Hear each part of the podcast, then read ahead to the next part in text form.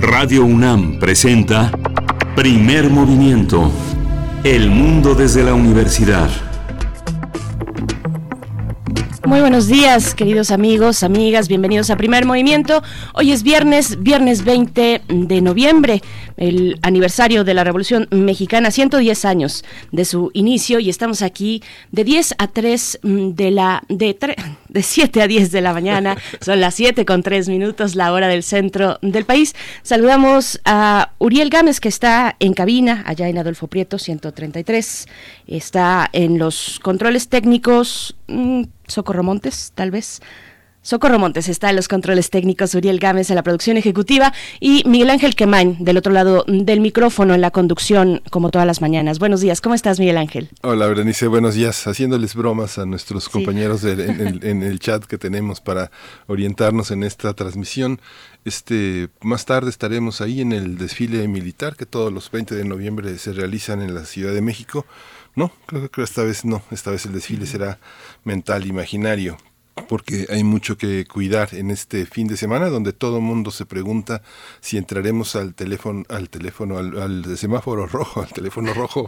Espero que no tengamos tampoco que usarlo pero el semáforo rojo es la amenaza que se cierne sobre los malos hábitos todavía de muchos de nosotros que tenemos que guardar la sana distancia tenemos que reforzar las medidas tenemos que recordar que estamos en una situación de emergencia pero también de creatividad Berenice por supuesto. Bueno, saludamos también en esta mañana fría a la Radio Universidad de Chihuahua. Llegamos con ustedes durante la siguiente hora, a las 6 de la mañana, 6.5, la hora de, Chihuahua, en el 105.3, el 106.9 y el 105.7. Bienvenidos, bienvenidas desde donde sea que nos escuchen, también en www.radio.unam.mx. Esta, este viernes, esta mañana, es de complacencias musicales, así es que pueden enviarlas a nuestras redes sociales eh, ustedes ya se la saben. Si no, les comento arroba P Movimiento en Twitter, Primer Movimiento UNAM en Facebook. Ahí recibimos sus complacencias. También hay radioteatro en esta mañana, pero vamos a iniciar hablando de las estrellas y del cielo. La noche de las estrellas, Miguel Ángel. La Noche de las Estrellas. Vamos a conversar este tema con la doctora Gloria Delgado Inglada, que cada 15 días comenta la sección de astronomía. Ella es investigadora del Instituto de Astronomía de la UNAM y jefa de la Unidad de Comunicación y Cultura Científica de ese instituto. Vamos a conversar también con Arturo Rentería él es técnico académico y el responsable del telescopio de, eh, de. Él nos va a contar todo este mundo eh, lleno de imágenes, lleno de emociones, con tantas personas que han puesto su ojo en, esa, en ese puente hacia el cielo, hacia el, hacia el universo. Por supuesto, y después, después de hablar de las estrellas, pasamos a nuestro radioteatro, una selección de nuestra productora Frida Saldívar. Para tener en la segunda hora nuestra nota nacional, damos eh, seguimiento a la estafa maestra y a las acusaciones contra Luis Videgaray. Vamos a conversar con Nayeli Roldán, periodista y precisamente una de las autoras desde Animal Político de esta investigación periodística de 2017, septiembre de 2017, la estafa maestra. Y en lo internacional vamos a continuar, bueno, eh, las amenazas de una guerra civil en Etiopía. Hemos seguido este país eh, africano nada menos que con la doctora Hilda Varela. Ella es doctora en ciencia política por la UNAM, es especialista en política contemporánea e historia política de África. Por supuesto. Después, hacia la tercera hora, vamos a hablar en nuestra mesa del día. Bueno, tendremos, por supuesto, la poesía necesaria. Yo tengo el gusto de compartir la poesía esta mañana con ustedes para después tener nuestra mesa del día. Hernán Cortés, héroe o villano. Vamos a conversar acerca de ese tema que durante estos años, 2019, 2020, 2021, pues es el aniversario, los 500 años del proceso de conquista de España sobre lo que hoy es México, pues bueno, vamos a conversar con Antonio Cordero, porque recién publicó por Colofón un libro respecto a Hernán Cortés, se titula Hernán Cortés o Nuestra Voluntad de No Ser. Este subtítulo es como un anclaje también con el presente y con nosotros mismos y cómo resolvemos eh, en estos momentos, en este siglo XXI, nuestra relación con el pasado, con el pasado muy distante. Pues bueno, vamos a ver de qué se trata en la mesa del día, Miguel Ángel. Sí, vamos a ver. Y bueno, nos vamos con nuestra información relacionada con COVID, la información internacional, la UNAM y la información cultural. COVID-19. Ante la pandemia, sigamos informados. Radio UNAM. La Secretaría de Salud informó que eh, esta, eh, hasta el día de ayer el informe técnico señala que los casos confirmados acumulados se incrementaron a un millón 15.071. Así es, bueno, hay que precisar un poquito. La Secretaría de Salud informó que el número de decesos por la enfermedad de la COVID-19 aumentó a 100.104. Y bueno, ya tú comentabas también los casos acumulados. En información internacional, la Organización Mundial de la Salud consideró que se pueden evitar los confinamientos si se aumentan las medidas de protección, si se aumentan las medidas de protección contra el coronavirus. Hans Klusch, director para Europa de la OMS, dijo que los confinamientos no serían necesarios si el uso de las mascarillas supera al 95% entre las personas. Sí, justamente esta, esta, esta visión de cómo amanecimos con el COVID, en, en ese sentido defendió la necesidad de mantener abiertas las escuelas durante la pandemia para asegurar la enseñanza de niños y adolescentes, pues alertó que el cierre de escuelas también puede afectar la salud mental de los estudiantes. Y en información de la UNAM, al encabezar la ceremonia virtual de entrega del Premio Universidad Nacional y del reconocimiento Distinción Universidad Nacional para Jóvenes Académicos 2020 a 34 destacados universitarios y universitarias, el rector Enrique Graue afirmó que la UNAM se da la libertad de expresión dentro de la UNAM en el contexto de la pluralidad, la cual nos distingue, dijo así, nos distingue y caracteriza, nos da la fuerza colectiva y el impulso necesario para continuar creciendo y sirviendo a nuestra nación. Sí, el rector añadió que la universidad de hoy no se asume, eh, no asume polarizaciones ni posturas sectoriales. Es una universidad de la universalidad y que tampoco aplaude al unísono al poder en turno.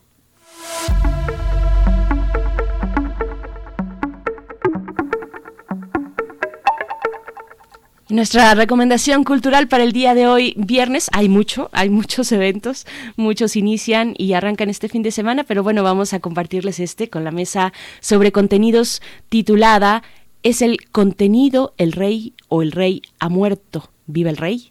Bueno, finaliza el día viernes, el día de hoy, el foro El medio es el mensaje, los medios públicos en tiempos de pandemia. En la charla de hoy participan Aleida Calleja, Gabriel Torres y Omar Rincón, bajo la conducción de María Teresa Velázquez. Sí, este foro lo organiza, se organiza en el marco del sector cultural ante la pandemia, que son reflexiones críticas en la Cátedra Internacional Inés Amor en Gestión Cultural. La transmisión en vivo se puede seguir a partir de las 11 de la mañana a través de la página de YouTube de la Cátedra Inés Amor. Muy bien, pues hasta aquí este corte informativo. Vamos a ir con música, con una complacencia para Alfonso de Alba Arcos, que nos escucha desde muy temprano. Esto está a cargo de R.E.M., la canción, bueno, el título nunca mejor, It's the End of the World.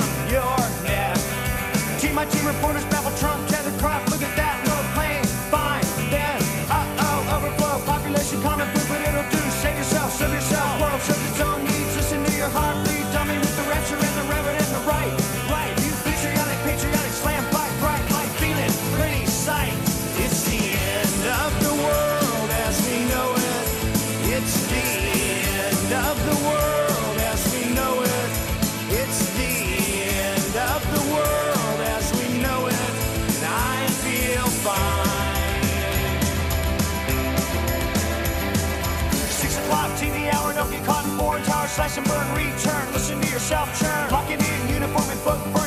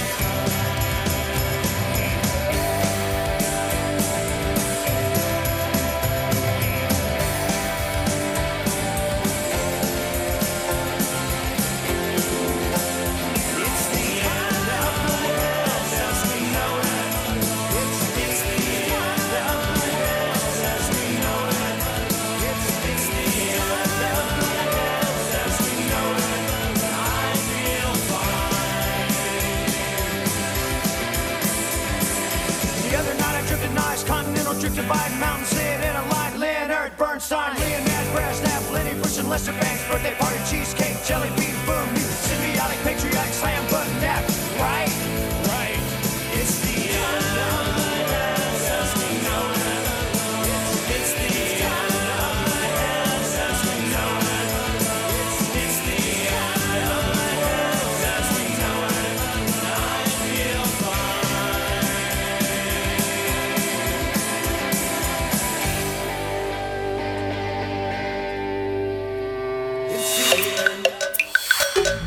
Movimiento.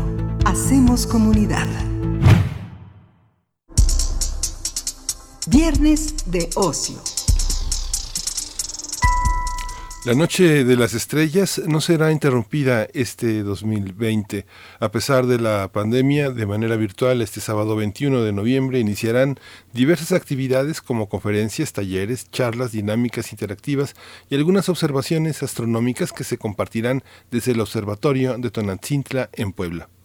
El acontecimiento de divulgación de la ciencia, que es considerado el más grande e importante de México y Latinoamérica, tendrá como temática central el universo develado y se pondrá mm, mayor énfasis en el aniversario número 30 del lanzamiento del telescopio espacial Hubble, que ha sido una herramienta fundamental para desarrollar la investigación, la formación de personal y también para acercar a la gente no especializada a la astronomía. La Noche de, las Estrellas es un punto de encuentro para conocer de primera mano cómo funciona el trabajo científico dedicado al espacio. Además, los organizadores eh, prometen que será una versión igual de atractiva que la presencial.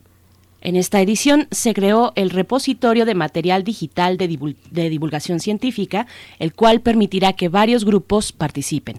Y cabe señalar que se contará con 70 sedes distribuidas en todo el país. Sí, de, dentro de los participantes, además de la UNAM, estarán el Instituto Politécnico Nacional, el CIMBESTAB, así como las alianzas francesas, la Alianza Espacial Mexicana y la Asociación de Astrónomos Aficionados, entre otros. El encuentro se podrá seguir a través de las cuentas Facebook Live del Instituto de Astronomía. Bien, pues ya se encuentran eh, a través de la línea nuestros invitados. Está eh, Arturo Rentería, él es técnico académico y responsable también, es la persona responsable del telescopio de Tonantzintla, un telescopio de un metro. Así es que bueno, vamos a iniciar Ah, ya también está la doctora Gloria, pero un saludo a Arturo Rentería. Muy buenos días, Arturo. Gracias por estar con nosotros esta mañana. Muy buenos días, Berenice. Muchas gracias por la invitación. Gracias, Arturo. Esta cita no hay... Miguel Ángel, buenos días. Eh, está con nosotros también ya eh, desde el otro lado del Atlántico la doctora Gloria Delgado Inglada. Ella es investigadora del Instituto de Astronomía de la UNAM y jefa de la Unidad de Comunicación y Cultura Científica en ese instituto. Bienvenida, Gloria Delgado. Hola, ¿qué tal Miguel Ángel y Berenice? Buenos días. Buenos días. Buenos días, doctora Gloria, Arturo Rentería también, bienvenidos ambos. Pues bueno, eh, ¿qué decir de esta noche de las estrellas? Pensar un poco en la función de la atmósfera, que finalmente es aquello que media entre lo que ocurre en nuestros ojos, pues aquí en la Tierra, y lo que podemos ver hacia afuera. ¿Qué función tiene en ese sentido para poder observar lo que ocurre en el universo? Eh, cuéntenos un poquito, por favor. Empezamos, doctora Gloria Delgado Inglada. Sí, muy bien. Pues justo lo que mencionas tiene que ver con, con lo que se celebra este año en la Noche de Estrellas 2020. Cada año eh, tiene como un, lema, un tema, ¿no? Y, y, este año se conmemoran los 30 años del telescopio Hubble, que, bueno, les recuerdo que es un telescopio de 2.1 metros, que fue lanzado justamente en 1990, y por lo que mencionas, por el hecho de estar fuera de la Tierra, fuera de, de nuestra atmósfera, pues nos cambió, de hecho revolucionó la forma de, ver la astronomía a nivel profesional porque nos ha permitido descubrir y entender mejor muchos fenómenos relacionados con estrellas, galaxias, hoyos negros, pero también a nivel de sociedad, ¿no? Porque nos permitió ver imágenes maravillosas que seguro muchas personas tienen de fondo de, de pantalla o en el celular. Eh, si, si digo Hubble y digo imágenes, muchos pensarán ¿no? en alguna imagen de nebulosa, de galaxias, ¿no? Y eso ha sido justamente gracias a poder enviar este telescopio pues, fuera de nuestra atmósfera. Uh -huh. Arturo Rentería también, eh, pues preguntarle, sobre todo, bueno, un poquito especificar eh, sobre el trabajo que se realiza en torno al telescopio de Tonantzintla, por favor. Sí, eh, bueno, pues el, el telescopio de, de, un metro de Tonantzintla es un telescopio que tiene ya este año para cumplir 59 años de, de, función en, la UNAM. Y bueno, básicamente actualmente su, su, uso tiene que ver más con la docencia de, de, de la astronomía, el, el, aprender a usar telescopios, y ha sido un pedestal dentro de la astronomía en México en el desarrollo. De hecho, el Observatorio de Tonantintra es el, es la, el pie de la generación del Instituto de Astronomía y ha venido participando desde 2009 en este evento de la Noche de las Estrellas, abriendo sus puertas al público para que la gente pueda pasar y observar a través de este ojo del instituto que es el telescopio de un metro. En este año, ¿qué, qué, cuáles son las actividades para los aficionados de qué edades, eh, Arturo? Quienes van a poder acercarse con la misma pasión y encontrarán cosas tan apasionantes como las que vimos el año pasado.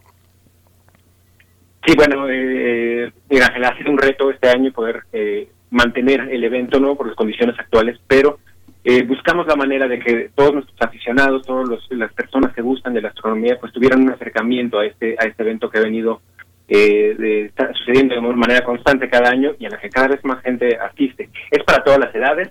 Eh, los niños tendrán eh, talleres, eh, talleres, eh, actividades de cuentacuentos, tendremos la observación en la que será para chicos y grandes, entonces creo que está, estamos tenemos un evento para todos, como cada año, listo para que eh, participen activamente también el público y en la que también participan todos los, los grupos de divulgación y de apoyo que generalmente están alrededor y que hacen, de hecho, la, Noche de las Estrellas.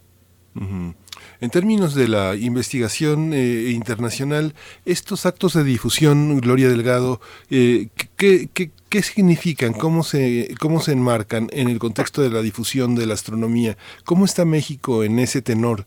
¿Cómo difundimos eh, esta mirada a, hacia el universo, hacia niños, aficionados, hacia la conquista de nuevos públicos que eh, in, intenten acercar la astronomía, las matemáticas, la física a un público, a un público más eh, menos experto? Sí, pues bueno, hay que resaltar que la Noche de las Estrellas es el evento de divulgación científica, no solo astronómica, más grande de Latinoamérica. Y, esto ha sido cuando nada más era presencial y, y entonces solamente abarcábamos eh, México, ¿no? Porque hay muchísimas sedes. Pero ahora una de las cosas buenas que nos deja la pandemia es esto de que, que el reto de lo virtual entonces esperamos llegar a un montón de gente que, que hablan o entienden español, ¿no? Y, y, y, bueno, el objetivo al final principal de un evento así es, como dices, trasladar el conocimiento a las personas de una manera divertida y por supuesto gratuita, hay que decirlo. Y, por otro lado, pues motivar nuevas vocaciones, eh, que, los más pequeños vean que la ciencia es divertida, es interesante, es bonita también un poco desmitificar la ciencia, y por eso tenemos varias actividades que, por ejemplo, hay una de un conversatorio sobre Star Wars para aquellos de, de, esta saga. Tenemos una actividad que mez, mezcla arte y ciencia. Eh, tenemos eh, varias cosas artísticas e interesantes y, y al final, bueno, eh, hay que verlo como una fiesta donde la ciencia o la astronomía es, la excusa para divertirse y, y, y bueno, quiero mencionar eh, Arturo mencionó muchas actividades, yo quiero mencionar algunas que, que son en parte dos que van a transmitirse en todo el país, todas las sedes van a transmitir esas dos eh, en sus redes sociales y son una conferencia magistral que van a dar tres mujeres astrónomas mexicanas que, que han trabajado muy de cerca con el telescopio Hubble. Y bueno yo invito a todos a que a que escuchen esta conferencia. Y luego eh, tendremos también eh, bueno habrá una inauguración oficial etcétera. Y va a haber otra conferencia ya solo en, en, del Instituto de Astronomía que será una astrónoma brasileña pero que se ha formado en Brasil en Chile en Estados Unidos y, menciono esto para porque hemos querido este año resaltar el papel de la mujer en la ciencia no y justamente a ver si motivamos a muchas niñas y adolescentes a querer dedicarse a esto no si es lo que les gusta claro Por supuesto. Eh, Arturo Rentería, también con esta cercanía que propone el Observatorio de Tonancintla en Puebla para con el público no especializado, pues yo pienso en los aficionados. Es un amplio universo el de los aficionados y es fascinante porque podemos prácticamente encontrar verdaderos especialistas que se han forjado a través de la práctica de observar eh, de manera autodidacta las estrellas y el cielo, pero un poco que nos compartas esta mañana la experiencia precisamente con ese público no especializado, teniendo ese pulso que se genera eh, con la apertura de, de Tonantzintla. Sí, eh, yo creo que una de las cosas más eh, impresionantes y, y, y que más nos alientan a, mantener este tipo de trabajo es justo el, la pasión con la que están trabajando todos los aficionados. Nosotros recibimos muchos aficionados en, el Observatorio de Tonantzintla constantemente, mucha gente que va iniciando eh, en, este mundo de, la- de los aficionados y gente que ya tiene eh, mucha experiencia, que toma grandes fotografías, que son grandes fotógrafos del universo y que nos muestran, no, no, no, solo, no, so- no solo llegan al observatorio a aprender, sino llegan a enseñarnos también el trabajo que ellos, que ellos realizan. Entonces, son una parte muy importante. Cada año en este evento de Noche a las Estrellas se acercan a nosotros para participar de alguna manera, para apoyar a los nuevos aficionados, por ejemplo, a aprender a utilizar telescopios, aprender a, observar, aprender a conocer su telescopio, si es que ya lo tienen, o aprender cómo poder elegir un primer telescopio para poder adentrarse en este, en este mundo del estudio y de la observación del universo profundo, o del universo cercano, y poder de esta manera lograr conocer un poco más, aprender, como, como bien dices, de, de forma muchas veces autodidacta, de las estrellas, de los planetas, de las galaxias, y que de- eventualmente ese conocimiento que se va complementando con lo que, con los, con este tipo de eventos de divulgación, nos convierten a estos aficionados, a estos pri- primeros aficionados, en nuevos divulgadores de la ciencia, que van transmitiendo todo este conocimiento.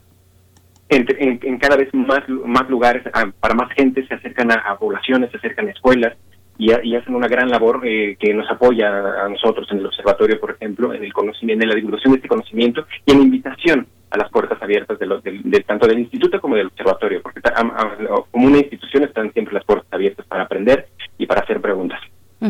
Y es y es un tema, doctora Gloria, que hemos conversado también en el espacio que tú gentilmente nos compartes eh, los jueves. Y eh, hemos hablado de los aficionados, de la calidad de muchos grupos, pues que se juntan para ver el universo y que tienen conocimientos muy interesantes. Pero mm, yo te pregunto, doctora, ¿qué tiene que ocurrir para que podamos ver las estrellas, para que podamos dar seguimiento a los fenómenos que ocurren en el cielo? ¿Cuáles son las condiciones óptimas? Un poquito para aquellos que tienen ya la, mm, eh, pues un poquito el gusanito, ¿no? Esta eh, impulso de poder observar de una manera más profesional el cielo o más comprometida probablemente, qué material podemos tener en casa, cómo acercarnos a este mundo. Pues puede ser desde, bueno, ahora lo bueno que podemos comprar todo por internet para no salir de casa. Hay tienda muy bien para empezar y aquellos que tengan un, no sé, un espacio arriba, un patio, una ventana, pues pueden empezar con eso. Buscando, yo animo a que observen la luna. Parece como muy simple, ¿no? Y que debe haber cosas más maravillosas, pero en realidad la luna es a mí de los objetos que más, más me han maravillado al verlo con un telescopio pequeño, ¿no? Eh, cuando van a ir eh, picándose y enganchándose a esto, ya van a ir viendo que pueden mejorar su telescopio, conseguir nuevos oculares, quizás una cámara. Ahí a lo mejor se pueden acercar a estos grupos de astrónomos aficionados o, por ejemplo, eh, si, viven cerca en Puebla, pues al observatorio ahí con Arturo o al Instituto de Astronomía en Ensenada, en CEU, y, y acercarse y, y preguntar qué, qué más pueden hacer, ¿no? Algunos a lo mejor tienen la mala suerte de que viven en grandes ciudades donde es muy difícil ver las estrellas. También hay en Internet eh, observatorios que de vez en cuando abren sus puertas, ¿no? Entonces, y, y por supuesto pueden ver imágenes, etcétera. Entonces, bueno, yo pensando en el sábado, lo primero que hago es invitarlos a, a esa observación virtual que, que vamos a tener desde el Observatorio de Tonantzintla, donde todavía, aunque ya llega la luz de la ciudad, todavía se puede observar algo. Y, y como alguien escuché decir que, ahora mismo tenemos algo, realmente es porque no quiere, porque es tan fácil como agarrar el celular o una computadora y buscar información y buscar personas que te puedan eh, aconsejar y enseñar. Entonces, yo invito a que tengan esa curiosidad y lo demás en realidad ya es un camino casi es. Esta visión de 70 ciudades enlazadas, eh, ¿cómo ha sido este proceso, Arturo? Eh, hay un trabajo que con todo y que no eh, existía la pandemia ha vinculado a distancia a muchas personas del, de, eh, en Latinoamérica y en el país. Esa responsabilidad, como ustedes como organizadores eh, le dan el visto bueno a todos estos puntos, ¿qué se tiene que tener? ¿Cómo ha sido en el interior del país? ¿Qué apoyos han recibido? ¿Cómo, es, cómo son estas personas tan apasionadas que contribuyen a que observemos el cielo de esta manera? Pues el, el, trabajo ha sido muy duro, no, no, no, no, no vamos a mentir, ha sido complicado adaptarnos a esta nueva normalidad, como se le llama, en la que el trabajo es a distancia, pero también la realidad es que nos ha abierto muchas puertas, ¿no? En general, a, a aprender nuevas cosas, a trabajar con personas con las que eh, de forma regular durante este evento, por ejemplo, sería difícil trabajar por la distancia. Entonces, por ejemplo, una, una, una eh, prueba clara de que, podemos lograr cosas diferentes son las conferencias que tenemos, ¿no? la, la, la conferencia de la UNAM con la magistral por parte del Comité Nacional, eh, nos muestran que podemos estar trabajando, podemos tener conferencias con personas que se encuentran en diferentes localidades y de esta manera abrir eh, nuevas ventanas hacia, hacia nuestro público. Por otro lado, por ejemplo, usted de Ensenada tiene un trabajo eh, constante también desde 2009, muy, muy rico en cuanto a sus actividades, en cuanto a, a los participantes en actividades culturales, que, que, eh, que se ofrecen. Y generalmente eh, entre Puebla, Ciudad de México, Ensenada, siempre hay una distancia que no nos permite colaborar y que han ayudado a que en esta ocasión, por ejemplo, que nos unimos en un solo evento como, como el Instituto de Astronomía, podamos participar en, a, a, distancia en esas reuniones virtuales en las que podemos coordinar y aprender de otras sedes, cosas que, que, que tal vez no veíamos porque vivimos en, en, lugares diferentes, con condiciones diferentes. Pues el, observatorio vive en una, eh, en una ciudad pequeña, ¿no? el Instituto de Astronomía CEU vive en una gran urbe, Ensenada, es un, un, mundo completamente diferente y ahora somos uno mismo trabajando en conjunto con diferentes grupos de, de, divulgación, de, de, actividades culturales, trabajando en una en una sola ola. Entonces es, es algo muy, que ha sido muy interesante, que nos ha ayudado a entender cómo funciona la noche a las tres en muchos lugares y que nos permite ofrecerle al público una variedad mucho más amplia de actividades y de conocimiento. Sí, cuando uno ve la cantidad de... ¿Perdón? Sí, perdón, sí, doctor. Ah, perdón. Eh, quería mencionar nada más, porque es justo, que hay un comité nacional, eh, hay una página web que se llama Noche de las Estrellas, todo junto, punto org.mx. Este comité nacional que está formado por personas de varias instituciones, son quienes reciben la solicitud de cualquier grupo, de cualquier lugar de recóndito del país, para hacer una sede oficial. Eh, tienen una serie de puntos que una persona o grupo debe de cumplir y entonces son aceptados y por eso hay pues más de 100 sedes. Cada sede, en función de sus posibilidades, quizás eh, el, el, día 21, el sábado, nada más ofrezcan a lo mejor una conferencia en sus redes sociales o nada más un taller, pero, pero al final lo importante es que todas las sedes simultáneamente vamos a estar eh, teniendo esta fiesta de, de las estrellas en conjunto, ¿no? Para dar muchas opciones al público. En el caso de las instituciones, ¿cómo colaboran, Gloria? Por ejemplo, uno ve con mucha emoción la Agencia Espacial Mexicana, la Asociación de Astrónomos Aficionados, las alianzas francesas. ¿Cómo le entran? ¿Cómo, qué, qué es lo que pone en este caso la Alianza Francesa? Uno eh, no, me imagino que puede tener eh, relacionado con la astronomía una alianza que tiene actividades culturales y que tiene sobre todo la enseñanza de la lengua francesa. Bueno, pues en, en, en particular, de hecho, este, este evento fue inspirado justamente en, en una noche de, de frías francesa uh -huh. y eh, esto fue en 1991 y de hecho la Alianza Francesa, algunas eh, personas que están ahí involucradas, fueron quien junto con Pepe Franco, que es un poco el cerebro de este evento, eh, impulsaron mucho que esto sucediera, ¿no? Eh, la cultura y la lengua francesa no está reñida con el con los hobbies quizás o las aficiones, ¿no? La astronomía al final es una afición para muchas personas, ¿no? Entonces, así nació, digamos, originalmente. Ahora en particular, eh, yo no conozco todas las actividades de todas las sedes, eh, solo las de las nuestras del Instituto de Astronomía y, y, algunas otras de la UNAM. Entonces, no sé en particular qué están haciendo, pero muchas veces es eh, simplemente la, bueno, simplemente eh, eh, el apoyo logístico, ¿no? A, a apoyar en, en la publicidad, en, en, estar ahí, por ejemplo, en, en, las inauguraciones, en, visibilizar, ¿no? Entonces, con nosotros en particular ahora no, están colaborando ellos, sino, por ejemplo, por poner un ejemplo, eh, la Dirección General de Divulgación de la Ciencia de la UNAM y colabora con nosotros eh, para este conversatorio de Star Wars. Pero yo lo que eh, animo de nuevo que visiten la página web, ahí van a ver como un, un mapa de México, van a ver todas las sedes y entonces pueden ir pinchando en, en cada una de ellas y, y- y cada una muestra su programa. A mí todavía no me ha dado tiempo de ver eh, todos los programas, ¿no? Pero, pero como decía, a veces es más eh, visibilizar y dar apoyo de a lo mejor eventos culturales, ¿no? Que, que unan cultura y ciencia o arte y ciencia, que, que algo concreto de astronomía. Bueno, esa charla de Star Wars, por supuesto, yo creo que eh, tiene a muchos aficionados también eh, por distintos lados, por la misma saga y, y también por los deseos de observar el universo. Arturo Rentería, pregunto sobre el telescopio. Eh, como técnico académico y también responsable de este telescopio de un metro de Tonancintla, ¿qué implica? Te- tengo varias preguntas al respecto, un poquito para familiarizarlos con lo que implica, por ejemplo, el mantenimiento de un telescopio como este eh, qué, qué proyectos podemos destacar que se llevan a cabo con el apoyo de este telescopio y qué impacto o qué importancia tiene su uso para la investigación astronómica en nuestro país, Arturo Rentería. Sí, mira, el, te- el telescopio de un metro, el, bueno, el principal mantenimiento que requiere un telescopio es el cuidado de su óptica. Eh, al ser telescopios reflectores, lo que tenemos son un- una serie de espejos, un, un- un par de espejos, que es lo que nos van a ayudar a recolectar la luz de los astros. Y estas superficies tenemos que mantenerlas lo más limpias posibles a lo largo de, de su vida y tienen que ser eh, aluminizadas, tienen que ponerse la, la capa eh, reflejante constantemente. Cada tres, cada cinco años tienen que hacer este trabajo. Y esto es, lo, esto es digamos que la parte más importante. Lo siguiente sería la mecánica. Poder eh, El telescopio tiene que ir siguiendo los, los, las estrellas, los astros en, en la bóveda celeste mientras se van desplazando. ¿no? Como sabemos por el movimiento de la Tierra, todo en- eh, lo que está afuera parece que se está moviendo, cuando en realidad nosotros somos los que nos estamos moviendo, estamos rotando sobre nuestro eje.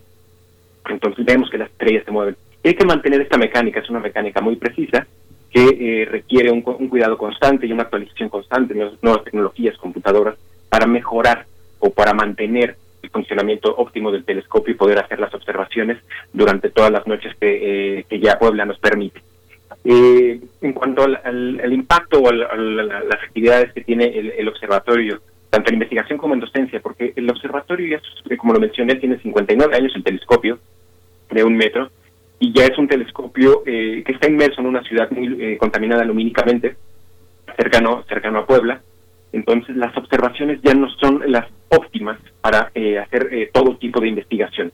Actualmente se realizan estudios, hay investigadores que están realizando estudios sobre estrellas variables, sobre eh, enanas blancas en algunos casos, ¿no? que son estrellas que pulsan muy rápidamente, ahora que está muy de moda y que es un, eh, que están logrando grandes descubrimientos, principalmente con telescopios pequeños, que son los tránsitos de exoplanetas, también se está trabajando sobre eso y básicamente es lo que hace en investigación actualmente el observatorio, aunque uno de los eh, de las actividades más importantes que tiene actualmente el observatorio es la educación de la docencia. Se ha convertido con, al paso de los años en un laboratorio de docencia que no solo le abre las puertas a los estudiantes de las carreras de física, por ejemplo, de la, de la UNAM, sino también de posgrados y, más importante aún, le ha abierto en los últimos 10 años, dos, 12 años, le ha abierto las puertas a estudiantes de Latinoamérica para que estudien y aprendan sobre astronomía. Eh, En algunos casos ya algunos de nuestros estudiantes, por ejemplo, de Colombia han participado en la Noche de las Estrellas, que ya este, tuvo sedes en, en Colombia en alguno de estos años.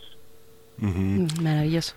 Bien, vamos a hacer una pequeña, pequeñísima pausa precisamente para escuchar eh, las muestras. Es una muestra de sonificación del telescopio Hubble, del, del Hubble, básicamente, que eh, muestra una frecuencia de sonido que va variando, va variando desde, desde lo más bajo hasta lo más alto en un rango de 30 a 100 Hertz a, a 1000 Hertz. Es lo que vamos a escuchar en este momento con el Hubble en el espacio profundo. Así es que vamos con esta muestra.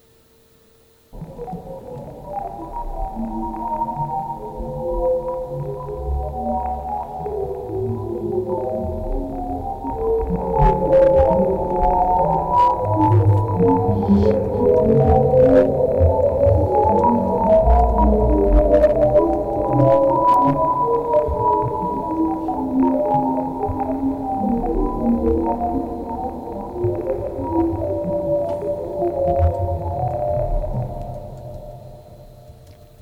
Pues estamos de vuelta.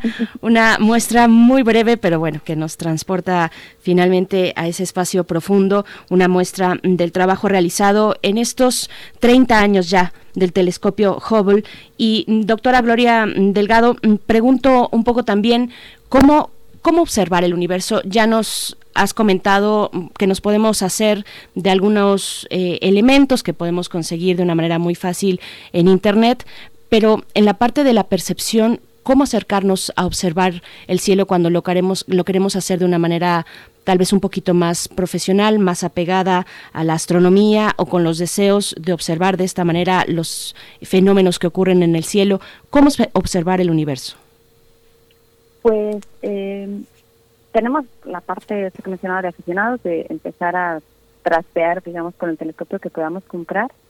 Y si uno lo que quiere hacerlo es de manera más profesional, le veo dos caminos. Uno es eh, acercarse a una asociación de astrónomos aficionados, que nada más tiene el, nombre de, aficionados, pero algunos hacen imágenes y estudios al nivel de, los profesionales, pero es gente que no se quiere dedicar profesionalmente a la astronomía, digamos, tener ese trabajo, ¿no? Entonces, ese sería un caso. Y si uno se quiere dedicar a la astronomía de manera como trabajo laboralmente, entonces hay que estudiar una carrera de ciencias y, poco a poco ir hacia la astronomía observacional. Y entonces, digo esto porque el único camino, por ejemplo, para poder usar telescopios profesionales, de los que son grandes, como Juan iba así como el de Sintra, pero ya lo dijo que, que podemos llegar y casi se nos lo enseñan, pero telescopios más grandes es, dedicarse a la astronomía de manera profesional, ¿no? Eh, hacer una carrera y después solicitar tiempo, es es algo muy competido. Por ejemplo, el telescopio Hubble, que es el que vamos a celebrar, eh, es uno de los más competidos y, las tres astrónomas que vamos a tener en, bueno, las cuatro que van a dar una conferencia, han sido investigadoras principales en proyectos, han, han pedido tiempo, han competido contra mucha gente y ellas, sus propuestas han ganado, ¿no? Entonces, no sé si esto responde más o menos a tu pregunta, quería saber un poco más. Es que yo, yo un poquito lo que quería eh, eh, es que todos todos observamos el cielo en algún momento no eh, hay algunos más algunos menos. Nos decías bueno observar la luna también tiene una fascinación muy particular en el hecho mismo de observar cómo acercarse porque podemos observar la luna y pensar en un poema no pero específicas, es decir, la mirada de la astronomía. ¿Cómo, ¿Cómo es esto? Que es un poquito, supongo que se va aprendiendo poco a poco, pero ¿por dónde empezar a afinar la mirada cuando se quiere mirar con estos términos el cielo? Pues a lo mejor va a sonar poco romántico, pero depende del astrónomo que uno sea. Por ejemplo, en mi casa, si yo miro la luna, eh, pues yo me quedo fascinada, igual que tú, y a lo mejor busco zonas más oscuras, zonas más luminosas, si se ve algún relieve cuando ya tienes un telescopio, etcétera, pero casi siempre en la imagen te quedas en eso, ¿no? Eh, y si es, por ejemplo, una nebulosa, igual puedes buscar zonas brillantes y menos, grumos, y, digamos que por la formación que uno ya tiene, eh, empieza a pensar si esto es más caliente, más denso, más etcétera. Pero al final, la manera más profesional, digamos, de mirar los objetos astronómicos no es tanto su imagen, que sí, porque te da mucha información, pero es su luz.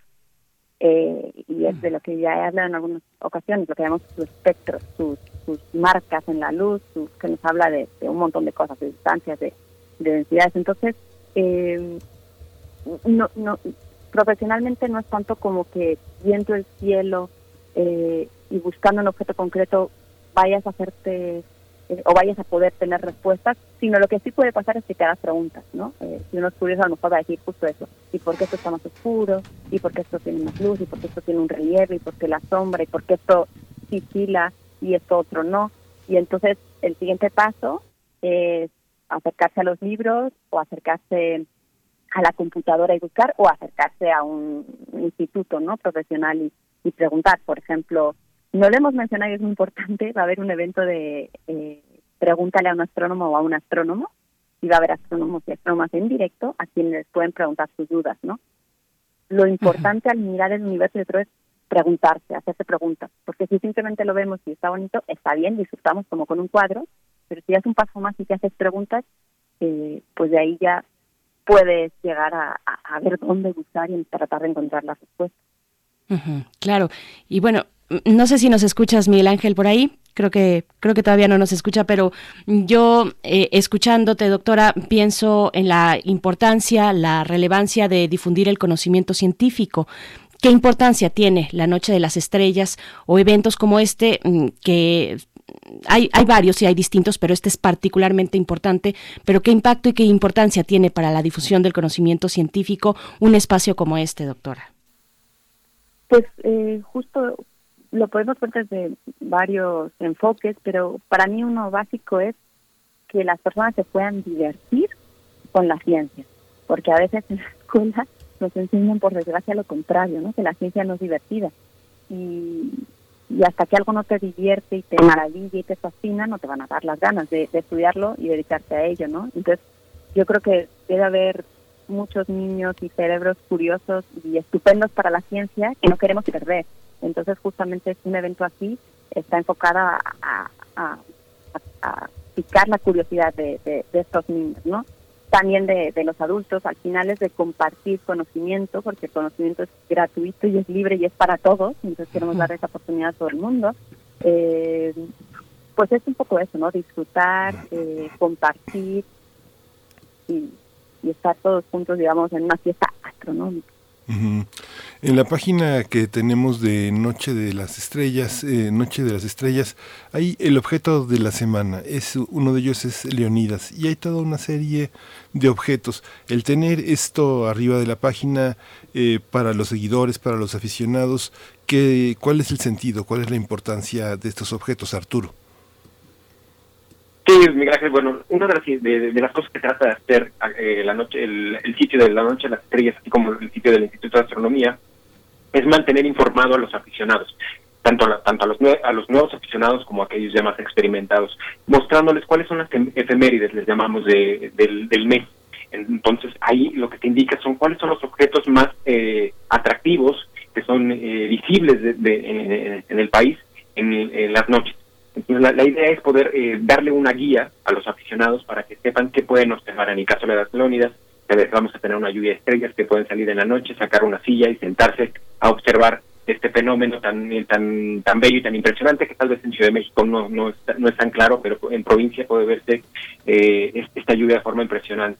O, por ejemplo, también ahorita se encuentra eh, Saturno, eh, Júpiter, Marte, entonces son las efemérides de este mes que son importantes para estos aficionados y que puedan sacar el fin de semana su telescopio y puedan observar, por ejemplo, estos planetas y así nebulosas, galaxias, y ese es el objetivo de este, de este tipo de, de listado. Esta parte también que tiene que ver con los 11 años, los, los 11 años de la creación de esta noche y, la, y las memorias que tienen fundamentalmente fotográficas y de datos. ¿Cómo ha sido también este seguimiento? Hay mucha gente que empezó con ustedes en 2009, que sigue, que creció, que llegó a la adolescencia y que ahora está en el ámbito de la educación superior eh, en el marco de la astronomía. ¿Cómo, cómo son las anécdotas? ¿Qué, ¿Qué recuerdan ustedes? ¿Qué ha sido vivencialmente más aportador y más emocionante? Gloria. Pues, bueno, voy a empezar con mi caso particular. Tu ca- eres un caso. Yo recuerdo que mi primera noche de estrellas tuve una suerte inmensa. Estaba yo estudiando en el INAOE, en Tonantzintla, y me tocó vivirla dentro de la zona arqueológica de Cholula.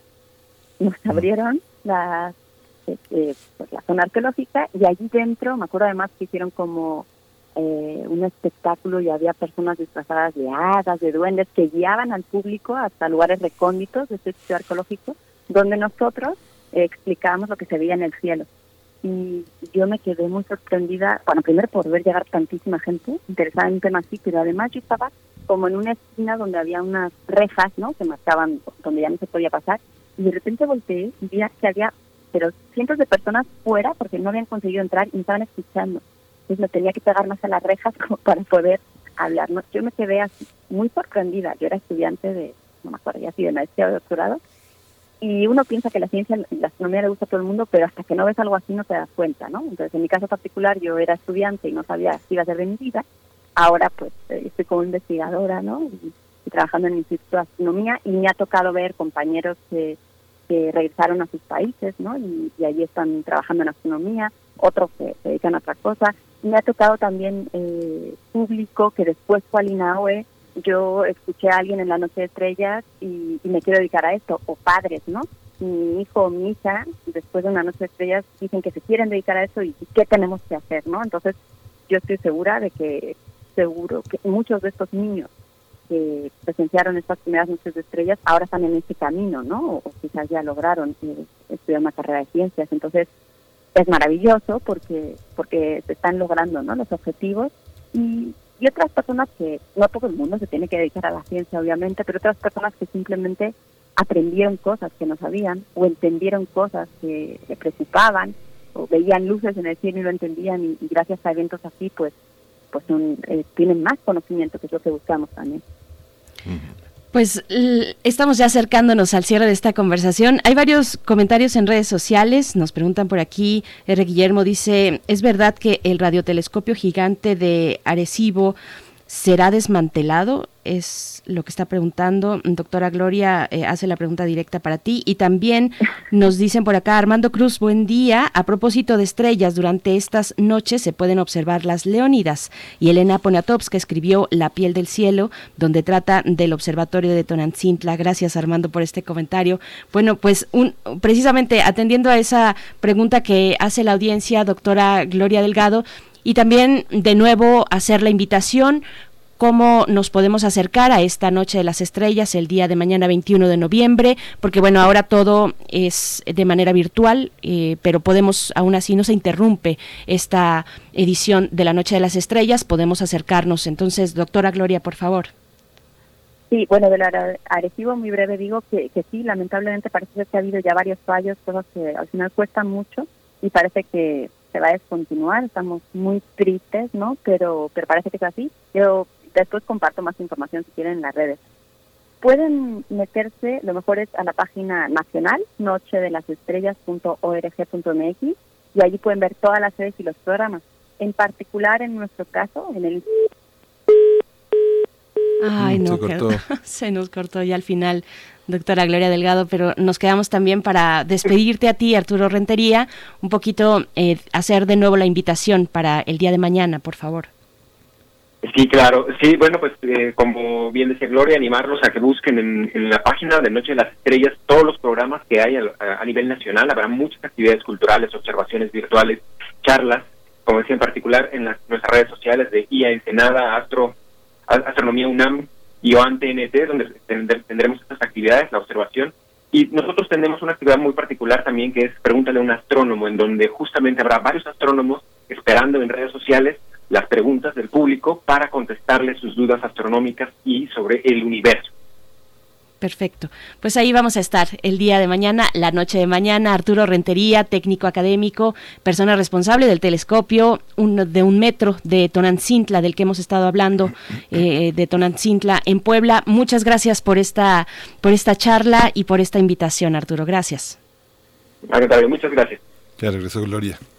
Ya regresó la doctora Gloria para despedirte. Doctora Gloria Delgado Inglada, gracias una vez más, como siempre, y nos vemos mañana por la noche para ver las estrellas. Gracias, un gusto, un abrazo.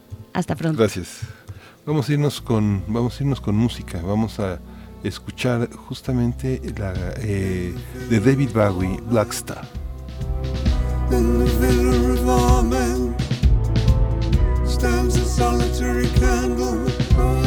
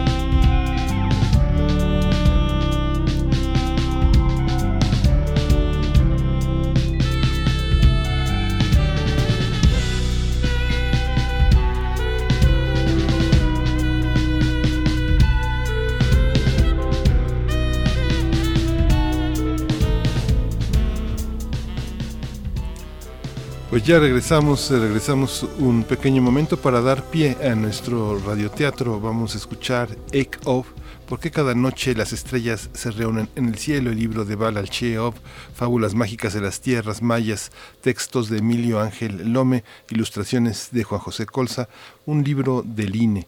Eh, la voz es de Elizabeth Rojas, de Antonio Quijano, de Tamara Quirós y de Frías Saldívar. Quédese con nosotros, le decimos adiós a la radio universitaria de Chihuahua, quédese en Radio UNAM.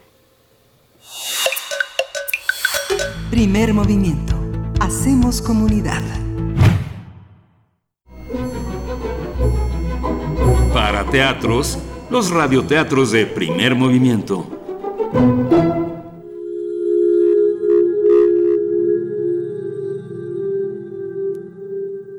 Ekov, ¿por qué cada noche las estrellas se reúnen en el cielo? Del libro Balcheov, Fábulas mágicas de las tierras mayas, textos de Emilio Ángel Lome, ilustraciones de Juan José Colza, INE 2016.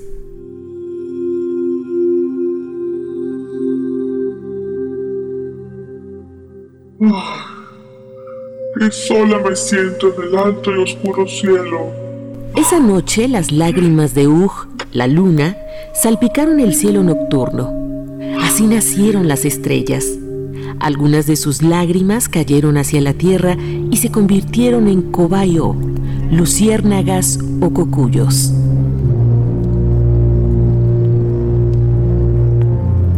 Sots, el murciélago, y su hambriento clan volaban sobre el Mayab en busca de comida, cuando vieron descender aquella llovizna de gotas luminosas. Aleteando con rapidez volaron hacia ellas para tragárselas antes de que cayeran sobre la tierra. ¡Qué delicioso sabor! Hay que comernos también las estrellas del cielo. Como aún tenían hambre, decidieron comerse a la luna. Mordida tras mordida, comenzaron a devorar su redondo y luminoso cuerpo. Me duele. Ay, me duele. La luna se quejaba, lloraba de dolor. Sus luminosas lágrimas salpicaban el firmamento o caían hacia la tierra. Como cada noche, Balam, el jaguar, cazaba amparado por las sombras nocturnas. Al ver lo que ocurría en el cielo, su oscuro pelaje se erizó de rabia. En aquel tiempo el jaguar tenía la piel negra del hocico a la punta de la cola. Mm, debo defender a la luna. Ella es mi mejor aliada y sin su compañía no podría seguir siendo el gran cazador nocturno. Saltando sobre árboles y rocas, Balam llegó hasta la entrada de la cueva de los murciélagos. Dejen de devorar a la luna. O no permitiré que entren a su cueva y el sol ya se acerca. Al oír aquella orden, los murciélagos dejaron de mordisquear al astro lunar y a toda velocidad regresaron hacia su cueva. El jaguar les impidió la entrada con zarpazos y dentelladas. Prometan que van a dejar en paz a la luna y los dejaré entrar. Se acercaba el amanecer. Los murciélagos no soportan la luz del sol, así que aceptaron pactar. Está bien. Prometemos no volver a comernos a la luna. Si no respetan el acuerdo, impediré que regresen a su cueva cuando salgan a buscar comida y los dejaré indefensos ante los rayos del sol. A causa de aquel combate contra los murciélagos, la piel negra del jaguar quedó manchada de luz lunar. Así la tienen hasta el día de hoy. Las abuelas y los abuelos mayas dicen que Eco, las estrellas, son los lunares del cielo y que todas las noches se reúnen, sean muchas o pocas, a contarle cuentos a Ug, la luna. De esta manera, la acompañan mientras ella pasa, mes tras mes, de ser una delgada rodaja plateada a convertirse en un redondo espejo luminoso.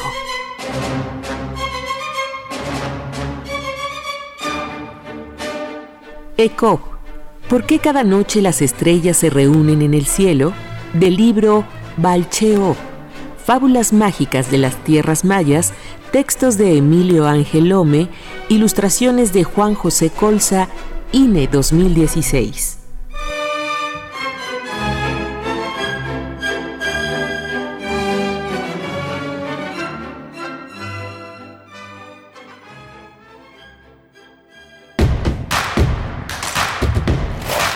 En redes sociales. Encuéntranos en Facebook como Primer Movimiento y en Twitter como arroba PMovimiento. Hagamos comunidad.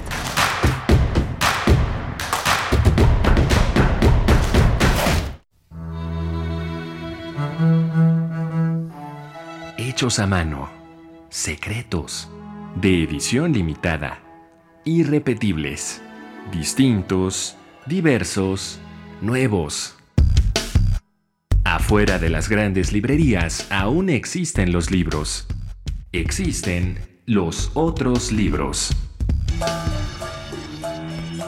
Radio UNAM te invita a continuar con su tradición del Tianguis de la Diversidad Textual en un formato a distancia. Los otros libros. Entrevistas y presentaciones de libros y editoriales alternativas a través de Facebook Live. Sábados a las 19 horas en la página de Facebook de la sala Julián Carrillo. Si solo leemos lo que todos leen, solo sabremos lo que todos saben. Radio UNAM, Experiencia Sonora. Güerita, ¿cuántos más vas a querer? Dos de suadero con todo, porfa. ¿Salsa verde o salsa roja? La salsa verde, combinada con la grasa del suadero, genera un pH más ácido, por eso prefiero la roja. No, pues la que sabe, sabe. Cuando conoces, decides mejor. Estas próximas elecciones, infórmate para tomar la mejor decisión en www.ism.mx, porque quien sabe, sabe. Instituto Electoral Ciudad de México. Yo lo tenía todo. Familia, trabajo, amigos. Hacía doble turno en la chamba y me sentía cansado. Pero un día me ofrecieron droga. Me dijeron que no pasaba nada, que la podía controlar. Y no fue así. Fue mi perdición. Me volví su esclavo. Perdí la batalla y lo perdí todo. Hasta el perro se fue. No pierdas tu libertad ni tu salud. El mundo de las drogas no es un lugar feliz. Busca la línea de la vida. 800-911-2000. En esta época tan difícil que estamos viviendo, la música es un bálsamo para el espíritu. Soy Ana Lara y los invito a que escuchen la música que hacemos los compositores aún en el encierro en Hacia una nueva música todos los miércoles a las 18 horas, por supuesto, en Radio Una. Experiencia sonora.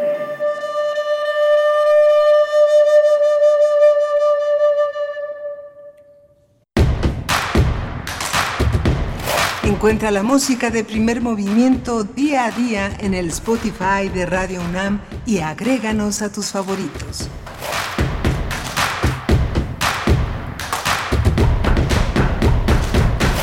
Hola, buenos días. Son las 8.03 de la mañana de este 20 de noviembre, viernes 20 de noviembre. Ya nos acercamos también a la recta final de, de este mes, de este mes de estrellas, esta noche de estrellas que ocurrirá eh, institucionalmente mañana en más de 100 puntos en todo el país y en Latinoamérica. Vamos a tener eh, esta, esta mañana la conducción, la, producción ejecutiva de eh, Uriel Gámez en la producción ejecutiva, Socorro Montes en la cabina con los controles técnicos y Berenice Camacho en la conducción. Buenos días, Berenice. Querido Miguel Ángel Quemain, muy buenos días, bienvenidos eh, a quienes se acercan en estos momentos a las frecuencias universitarias. Nos reunimos también con la radio Nicolaita a partir de este momento. Son las 8 por allá. Bienvenidos, bienvenidas. Coméntenos en redes sociales también si nos escuchan desde Morelia. Pues es un gusto y será un gusto leerle. Tenemos por ahí algunos radioescuchas que sí nos escriben desde ahí eh, y siempre es una buena oportunidad pues para hacer comunidad. Gracias por sintonizar Radio UNAM, eh, la radio Nicolaita también. Para esta hora vamos a estar conversando en unos momentos más para nuestra nota nacional acerca de la estafa maestra eh, un nuevo capítulo que se abre y que tiene un punto de partida muy particular, que es esta investigación periodística que realizó Animal Político. Vamos a conversar precisamente con una de sus periodistas, de sus reporteras, Nayeli Roldán, eh, involucrada en la investigación periodística de este de este gran caso que señala eh, pues a altos funcionarios y funcionarias también del gobierno del expresidente Peña Nieto, pues eso es lo que vamos a tener particularmente hablando de las acusaciones contra Luis Videgaray, esto para nuestra nota nacional, Miguel Ángel. Sí, vamos a tener en el ámbito internacional la, la amenaza de una guerra civil en Etiopía. Desgraciadamente es una situación de, muchísima tensión en este país de África. Vamos a conversar el tema con la doctora Hilda Varela. Ella es doctora en ciencia política por la UNAM, especialista en política contemporánea e historia de África. Una de nuestras grandes, grandes maestras, eh, Hilda Varela. Por supuesto. Y bueno, mm, decirles también que entre todas las actividades venimos de hablar mm, de la Noche de las Estrellas, que tendrá lugar el día mm, de mañana. Y entre otras actividades que podemos compartir con ustedes también, ya el día de hoy se inaugura la Feria Internacional de Cine en Guadalajara, con Perú como país invitado. Ustedes pueden encontrar eh, mucha información, bueno, la información completa en la dirección electrónica FICG es, es decir, FICG.mx, así, las siglas del Festival Internacional de Cine de Guadalajara, que va mm, del día de hoy, 20 de noviembre, y hasta el 27.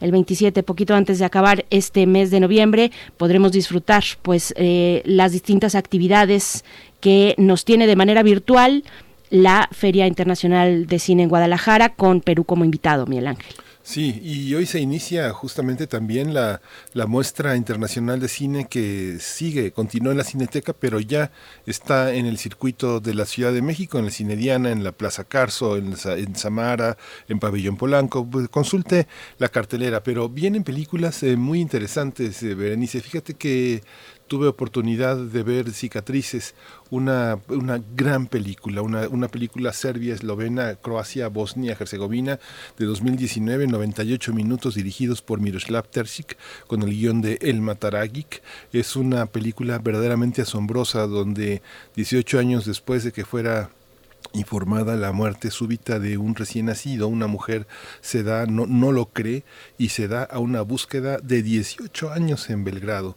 Esto es parte de un problema, de una, de una tremenda eh, corrupción, de una tremenda violencia de niños robados en los hospitales de Belgrado, que fue uno de los casos este, pues más tremendos. Muchas mujeres, muchas madres se han dado a, buscar en la comunidad europea, en la comunidad internacional, este apoyo, esta escucha, porque lo que se ve en este trabajo, en este trabajo tan, tan importante es cómo una mujer es capaz de sentir que su bebé ha estado ahí y sigue ahí y lo busca en los rostros de todos los jóvenes que tienen la edad de este, de este, de este niño después en, en, la ciudad.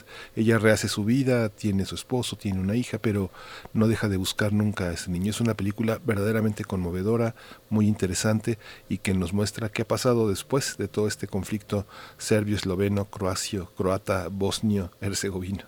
Cicatrices, ¿no? Cicatrices, muy, muy Perfecto. bella. Todo este fin de semana, a partir uh -huh. de hoy, va a estar en la Cineteca Nacional. En Perfecto. dos. Y también, y también en la Cineteca, ya la semana pasada, no, a principios de esta semana, les comentaba yo también, precisamente con la muestra internacional de cine, eh, la película de Juana de Arco. Es la única que yo he podido ver dentro mm. de la de la muestra, pues porque estamos a sana distancia, porque hay que repartir sí, hay que las salidas de la manera más inteligente. Yo pude ir un domingo muy temprano, estaba pues bastante solitaria la cineteca, esa es mi recomendación al menos, que vayan en horarios eh, no concurridos precisamente para mantener la sana distancia, vale mucho la pena, es una joya esta película de Juana de Arco dirigida sí. por Bruno Dumont, son 133 minutos de este filme, eh, que es una interpretación muy interesante. Vale la pena mm, fijarse en el guion, fijarse en la actuación eh, particularmente, precisamente pues de la protagonista Juana de Arco que interpreta la actriz Liz Leplant. Eh, eh, muy jovencita ella con una capacidad histriónica y gesticular muy interesante. También eh, vale la pena fijarse en la musicalización, en la sonorización, en fin, toda la película tiene mucho que dejarnos, hay que ir con un ánimo con un ánimo de cierta paciencia porque el ritmo pues es un ritmo eh, que se toma su tiempo. No voy a decir lento porque no necesariamente es así, sino que se toma su tiempo para generar precisamente una propuesta interesante como lo hace Bruno Dumont, Miguel Ángel. Sí, y en esta película hay un puente, hay un puente muy importante con la versión que hizo eh, Theodor Dreyer en, en 1928 y que está protagonizada también por una mujer muy joven que es este María Falconetti, que este, este proceso fue muy muy importante en el cine y la y Juana de Arco, la versión de 2019, la versión que refieres de Bruno Dumont, tiene ese puente, es una relectura de esta visión de Dreyer, que es que es pues una, una materia fundamental para las clases de cine. Por supuesto, muy emocionante, de verdad, poder eh, acercarse a la muestra internacional de cine. Queda hecha la invitación y pues vámonos ahora en este momento. Bueno, si ustedes han visto ya alguna película de la muestra, contenida en la muestra, pues díganos, cuéntenos un poquito cuál y recomienden. Está en nuestras redes sociales, arroba P Movimiento en Twitter, Primer Movimiento, UNAM en Facebook y ahora sí nos vamos con nuestra nota nacional. Primer Movimiento. Hacemos comunidad. Nota Nacional. En el sexenio pasado, el exsecretario de Hacienda, Luis Videgaray, supuestamente fue quien planeó y ordenó los esquemas de desvíos multimillonarios de recursos públicos conocidos como estafa maestra. Así lo declaró Emilio Cebadúa González, el operador principal de estos fraudes en las Secretarías de Desarrollo Social, la Sol, y de Desarrollo Agrario Territorial y Urbano, la SEDATU. Según su declaración ante la Fiscalía General de la República, Cebadúa solicitó la aplicación de un criterio de oportunidad con el que busca beneficios en el proceso penal en su contra. En su denuncia incriminó a Videgaray de ordenar los desvíos, no solamente en Sedesol y Sedatu, sino en una docena de dependencias federales para la promoción publicitaria, político-electoral del presidente, su gobierno y su periodo político, sin que su, y su partido político, sin que existieran previamente programas formalmente presupuestados para ellos, y también para desviar recursos públicos para el financiamiento de campañas políticas. Esos fueron sus señalamientos. Bueno, el exfuncionario dijo que su ex jefa, Rosario Robles, no solo estuvo enterada desde el principio sobre los desvíos, sino que participó activamente en el diseño de estrategias jurídicas que se realizaban semanalmente en el penthouse de la Sede Sol, por lo que se evadúa, bueno, el penthouse, eh, bueno, por decirlo de alguna manera, eh, por lo que se evadúa aseguró que ella y sus cercanos, dijo él, establecían el modus operandi en la estafa, de la estafa maestra. Sí, quien conozca la secretaría, en la parte superior hay una, hay una gran oficina muy cómoda, con sillones, mesas, eh, mucha tecnología para poder hacer reuniones de trabajo muy amplias. Ahí es donde se celebraban estas reuniones. Vamos a tener una conversación sobre las acusaciones de Emilio Cebadúa contra el exsecretario de Hacienda. Este día está con nosotros en la línea Nayeli Roldán. Ella es periodista y reportera en Animal Político y, por supuesto, amiga de Primer Movimiento, muy generosa con su participación aquí con nosotros. Gracias, Nayeli Roldán. ¿Qué tal? Muy buenos días a ustedes al auditorio.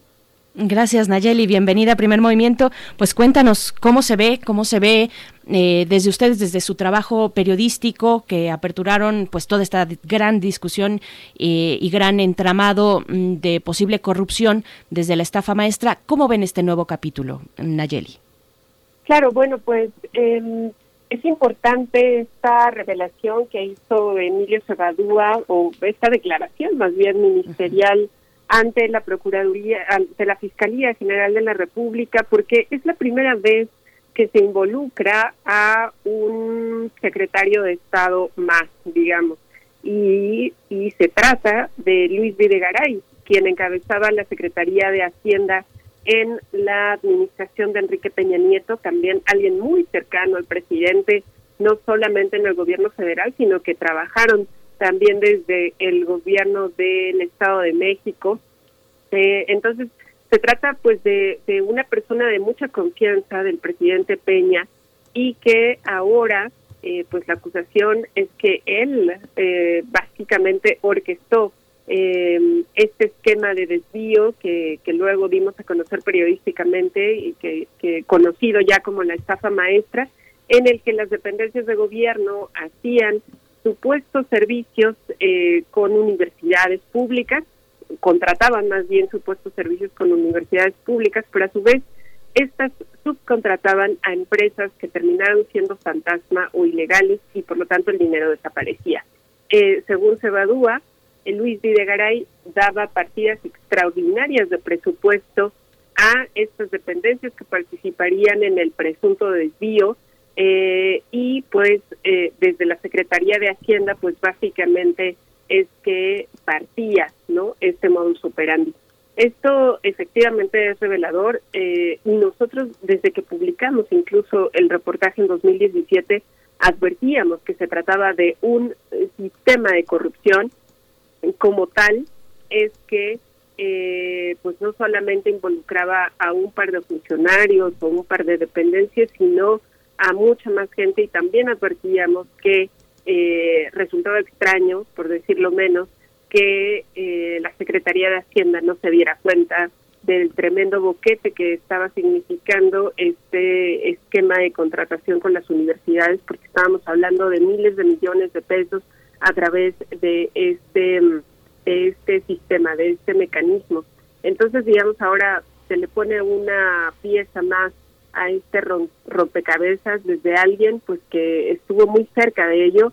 Eh, sin embargo, también me gustaría resaltar que Emilio Cebadúa pues era el oficial mayor tanto de Sol como Sedatu, también es una persona muy cercana a la secretaria Rosario Robles.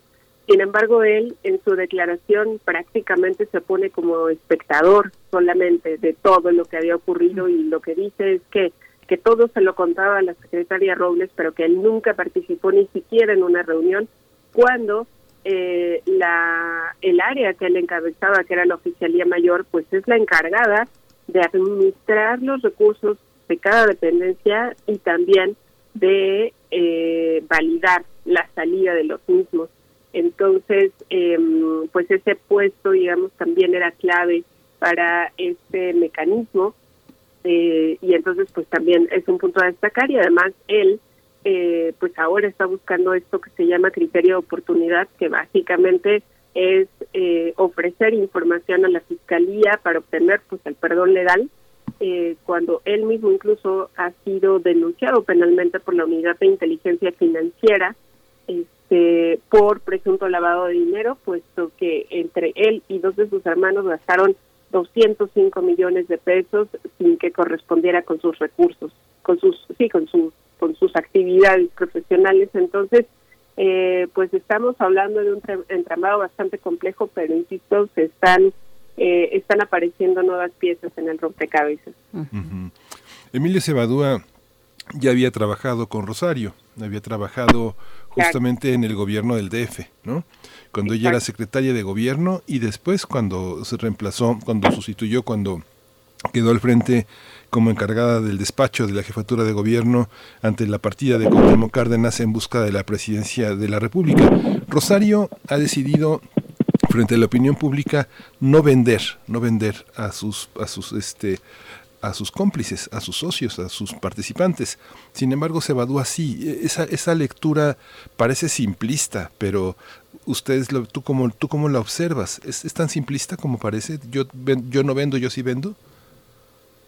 Sí, bueno, este, es cierto que, que la secretaria, bueno, la ex secretaria Robles, pues es la única que está en prisión, está este, en prisión em, preventiva, digamos, porque la acusan de, eh, de eh, ejercicio indebido del servicio público, que básicamente es, son omisiones, es no haberle dicho a, a su jefe, en este caso el presidente Peña Nieto, de estos presuntos desvíos, estas presuntas irregularidades cuando estaban sucediendo y que por lo tanto pues no lo detuvo es un delito eh, que no implicaría pues mantenerla en prisión durante el proceso legal. Sin embargo pues en el en el juicio argumentaron que ella eh, había riesgo de fuga por una por una cuestión ahí de su dirección y por lo tanto pues ahí está desde hace más de un año ya. Eh, a diferencia de el resto de funcionarios no hay nadie más en prisión eh, insisto, pese a que se trata de un mecanismo en el que participaron una centena de personas al menos. Em, y en este caso, pues, por ejemplo, Emilio Sabadúa pues lleva todo un año entre amparos, interponiendo amparos para evitar pues que vaya, que avance el proceso judicial en su contra. Una vez que perdió todo, eh, pues ya viene a la fiscalía y se ofrece como testigo colaborador. Eh, sin embargo, aquí creo que el, el, el papel de la fiscalía pues sigue siendo centralísimo porque no basta solamente con que alguien pues dé un un o que, que asevere cosas, ¿no? Que señale cosas en una en una declaración ministerial, sino con que eh, pues entregue las pruebas, pero además y en, en caso de que estemos hablando de recursos públicos, pues la la ley también marca que los implicados que se ofrecen como testigo colaborador pues tendría que regresar dinero.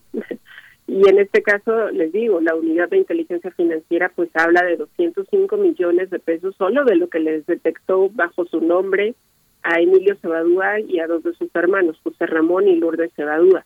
Entonces, eh, pues hasta el momento no sabemos si esto se está cumpliendo como para que eh, pues efectivamente pudiesen dar el criterio de oportunidad. Y por el otro lado también pues finalmente estas declaraciones pues tendrían que tener continuidad en la Fiscalía General de la República para llevar a cabo pues una investigación subsecuente para poderse llegar de las pruebas necesarias para eh, confirmar o descartar esto que alguien como Emilio Sabadúa pues está diciendo en una declaración ministerial. Sí, bueno, efectivamente todo corre ahora en esta investigación judicial, todo eh, corre y, estas son precisamente pues pruebas testimoniales que eh, de Emilio Cebadúa que tendrán que sustentarse con otro tipo de elementos y en eso estamos, eh, eso es lo que estamos siguiendo en esta investigación judicial, pero ustedes hicieron con el trabajo de la estafa maestra pues un trabajo de investigación también muy interesante. ¿Con qué evidencias, Nayeli, con qué evidencias se pueden sustentar hasta el momento evidencias conocidas que sí tenemos, que ustedes pudieron recuperar en su investigación de la estafa maestra, que pudiesen sustentar las declaraciones en las que abunda Cebadúa y qué es lo que falta también. Claro, este, pues, eh, digo, eh, evidencias las ha habido, no solamente en, en este caso, sabíamos, no, no a partir siquiera de lo que de lo que denuncia Emilio Sabadúa, sino que eh, pues hemos hemos mostrado no solamente en la investigación de la estafa maestra cuando publicamos, sino también la Auditoría Superior de la Federación siguió eh, denunciando, siguió mostrando más bien eh, estas irregularidades eh, todavía en los años posteriores en otras dependencias con otras universidades públicas eh, dando los nombres de las empresas.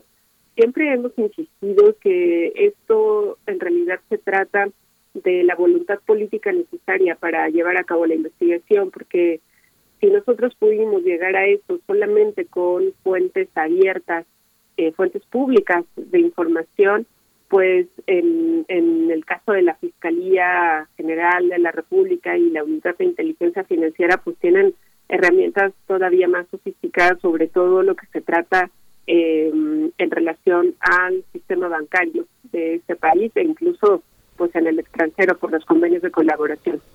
Entonces, eh, este, eh, y entonces, eh, pues se trataría de eso, básicamente, de se pueden investigar a las empresas eh, que resultaron fantasmas eh, a partir de eh, seguir la ruta del dinero. También se podría investigar en este caso las finanzas eh, reportadas en la Secretaría de Hacienda eh, de manera exhaustiva y verificar si efectivamente estas autorizaciones de partidas extraordinarias pues iban a las dependencias de gobierno. entonces, pues sí, digo, hay, materia, por supuesto que, que sí, dependerá pues obviamente de la decisión de la fiscalía en hasta dónde investiga y qué es lo que investiga. El periodismo mexicano puede ir más allá de las indagaciones de la fiscalía. Hay herramientas y acceso a la información suficiente para completar, enriquecer o hacer la investigación que la fiscalía llegue a omitir?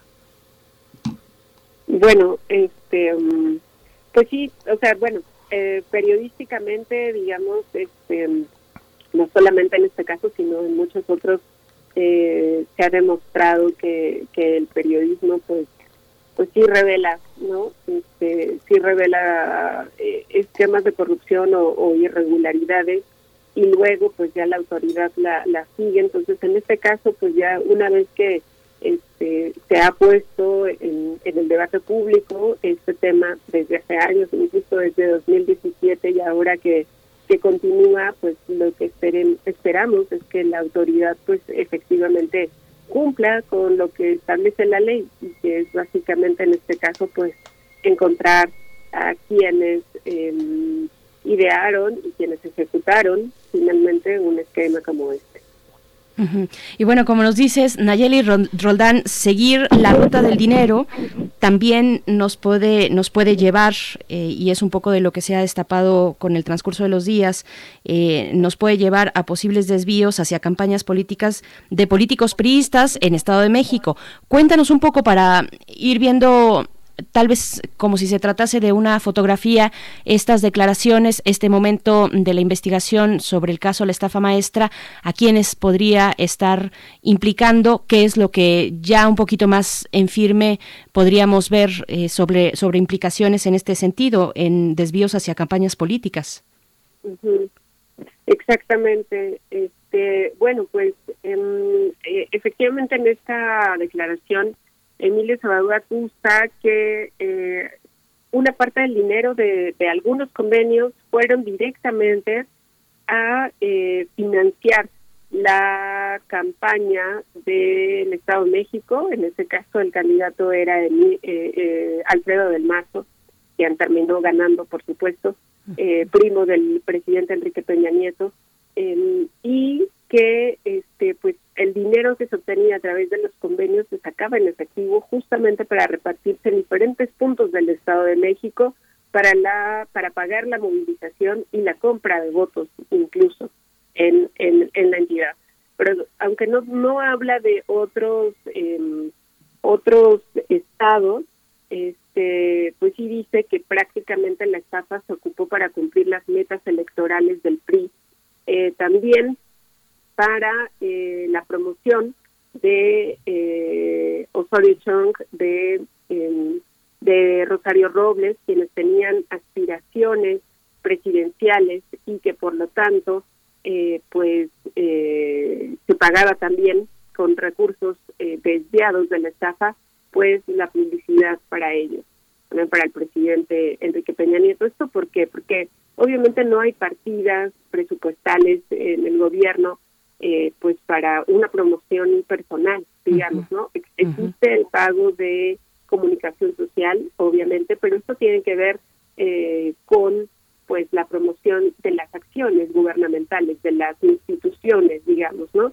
Entonces, eh, lo que dice Cebadúa es que eh, encontraron este mecanismo también para poder pagar este este otro tipo de servicios y ahí finalmente pues para beneficios personales.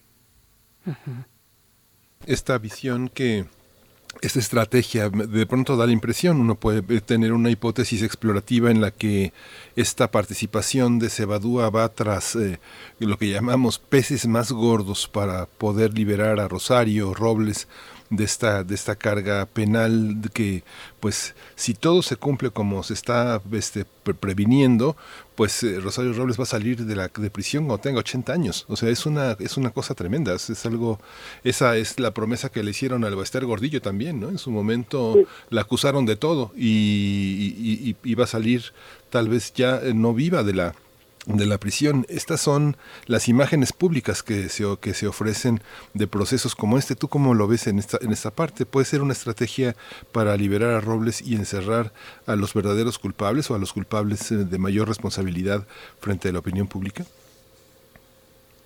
Eh, bueno, pues la verdad no no tendría respuesta para esa pregunta. eh, o sea, no, no, no tengo elementos, digamos, em, para poder eh, para poder responderlo. Eh, pero lo que sí te puedo decir es lo que me gustaría que pasara y eso es una investigación apegada a derechos, em, que en el caso de Rosario, insisto, eh, legalmente ese delito por el que se le acusa ni siquiera merita presión. Eh, y lo peor del, del caso en el, en, el proceso de, de, Rosario es que ni siquiera se está investigando el desvío de recursos. O sea, porque bueno, por lo menos eh, la, la mm, ganancia que tendríamos es que en el proceso en contra de Rosario Robles, pues se, se podría investigar o podríamos saber públicamente eh, pues el esquema de desvío o a quién más están investigando, pero no es el caso.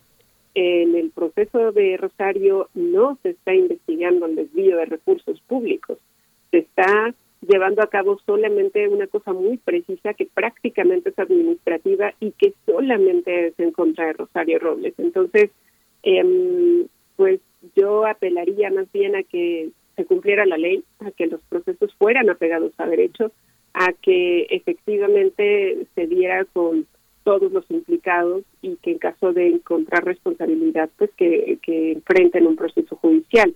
Eh, lo que no no no no estaría bien digamos es que solamente fueran eh, cuestiones mediáticas acusaciones en contra ahora ya de, un exfuncionario como Videgaray o incluso en contra del mismo presidente Peña Nieto sino que más bien eso se traduzca en eh, procesos judiciales en investigaciones eh, contundentes en, en, en investigaciones pulcras que efectivamente nos lleven a eh, conocer quiénes son los artífices de este esquema y los ejecutores reales ¿no? del mismo. Pues estas pruebas testimoniales es de lo que hablamos. Eh, dijo Emilio Cebadúa que al menos 102, 702, perdón, 702 millones de pesos de la estafa maestra se desviaron a campañas de imagen de Enrique Peña Nieto, Rosario Robles, Miguel Ángel Osorio Chong y Alfredo del Mazo en Estado de México. Nayeli, es de lo que estamos hablando y como siempre agradecemos mucho tu participación. Eh, seguimos atendiendo pues los resultados, un poquito el camino de la investigación judicial que está en proceso y que se antoja para, para larga, para compleja también. Los tiempos de la justicia pues son tiempos distintos a los que a veces nos gustaría. Hay que ver cuándo la justicia es expedita y cuándo se toma el tiempo necesario eh, y cuándo no, cuando es una justicia que se dilata y que, y que finalmente pues no llega a, a, hacer su cometido precisamente y esclarecer estos hechos. Nayeli Roldán, periodista y reportera de Animal Político, muchas gracias por estar aquí una vez más con nosotros en Primer Movimiento. Te deseamos muy buen muy buen viernes. Muchísimas gracias, igualmente, gracias por la invitación. Hasta pronto.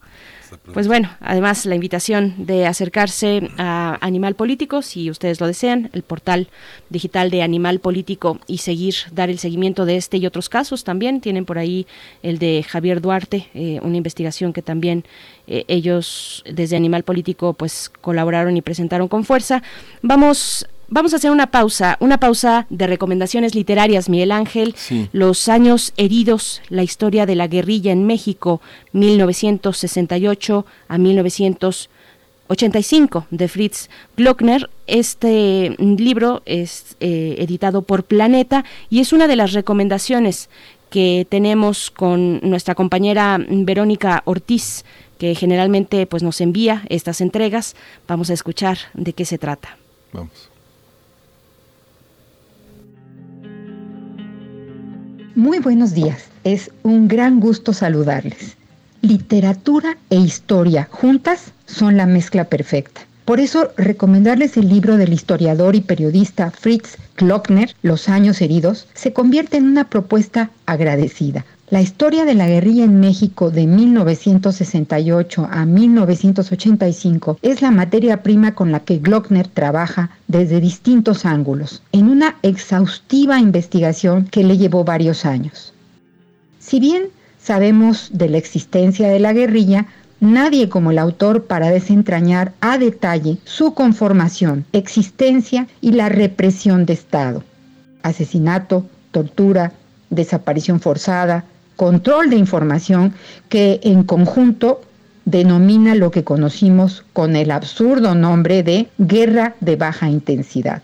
¿Por qué Fritz Glockner precisamente logra llegar a la profundidad de los hechos en estos años? Tal vez este párrafo de su libro lo explique. La idea original de escrutar las razones que llevarán a dos miembros de mi familia a incorporarse a las filas de un grupo armado y clandestino se ha ampliado por todos estos años de convivencia intensa con los personajes de esta historia, quienes paulatinamente se han convertido en parte de mi propia estirpe. Nombres como el de Jesús Piedra Ibarra, Raúl Ramos Zavala, Lucio Cabañas, Genaro Vázquez Rojas, Ignacio Salas Obregón, así como el de un centenar de hombres y mujeres más cuyo idealismo aún se mantiene intacto. Comen a mi lado. Son fantasmas con los cuales he aprendido a convivir cotidianamente, como también debieron hacerlo, supongo, aquellos quienes ejercieron su desaparición, su tortura, su asesinato, y a quienes sus espectros fantasmales sin duda siguen asustando hoy en día. Creo que las preguntas aún siguen volando por los aires. ¿Quién es quién? Esa es la cuestión que se antoja resolver ante tanta clave, tanta intriga, esos juegos de sombras en los cuales se convierte de pronto el pasado, ya sea ubicado detrás o delante de uno. Fritz Glockner ha sido profesor de escritura creativa y de historia en varias universidades. Fue finalista del décimo premio Rodolfo Walsh en 1997 por su libro 20 de cobre y becario del FONCA en 2010. Actualmente Fritz es director de la red de librerías Educal. De verdad, de verdad, de verdad, háganse un regalo y lean Los años heridos, la historia de la guerrilla en México, 1968-1985, de Fritz Glockner, editado por Planeta. Agradecerán su impecable narrativa y conocerán las entrañas de estos grupos, parte vital de la historia de México. También conocerán sus tensiones e inconsistencias y la manipulación de la verdad ejercida por el Estado durante muchos años. Más libros, más libres. Por favor, quédate en casa leyendo. Hasta la próxima.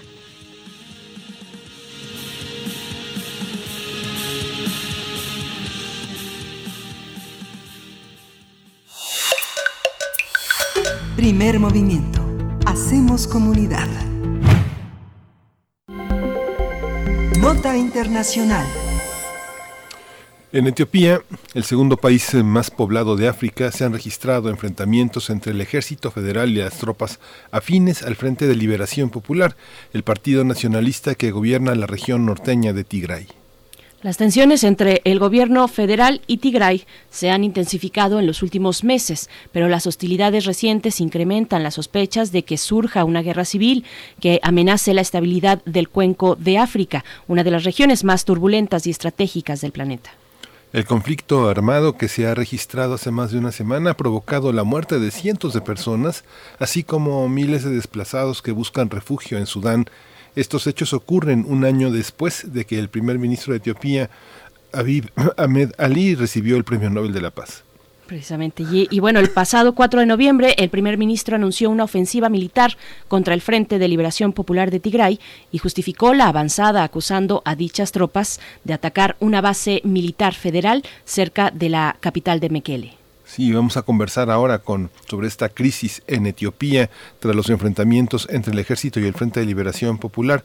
Hoy está con nosotros la doctora Hilda Varela, usted la conoce y es una especialista, una de las grandes autoridades latinoamericanas sobre África. Ella es doctora en ciencia política por la UNAM y ha sido una especialista, es una especialista en política contemporánea e historia política de África. Doctora, bienvenida, buenos días. Buenos días.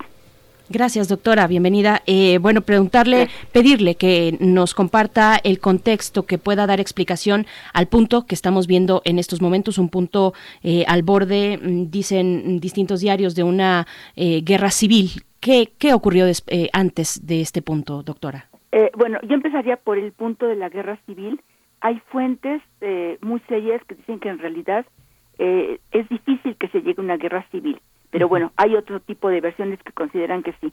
Las disputas entre el gobierno eh, federal de Addis Abeba y la región de Tigray son históricas, no voy a remontarme a siglos antes, pero siempre ha habido una tensión sumamente fuerte entre Tigray y, en este caso concreto, la región vecina de Amhara.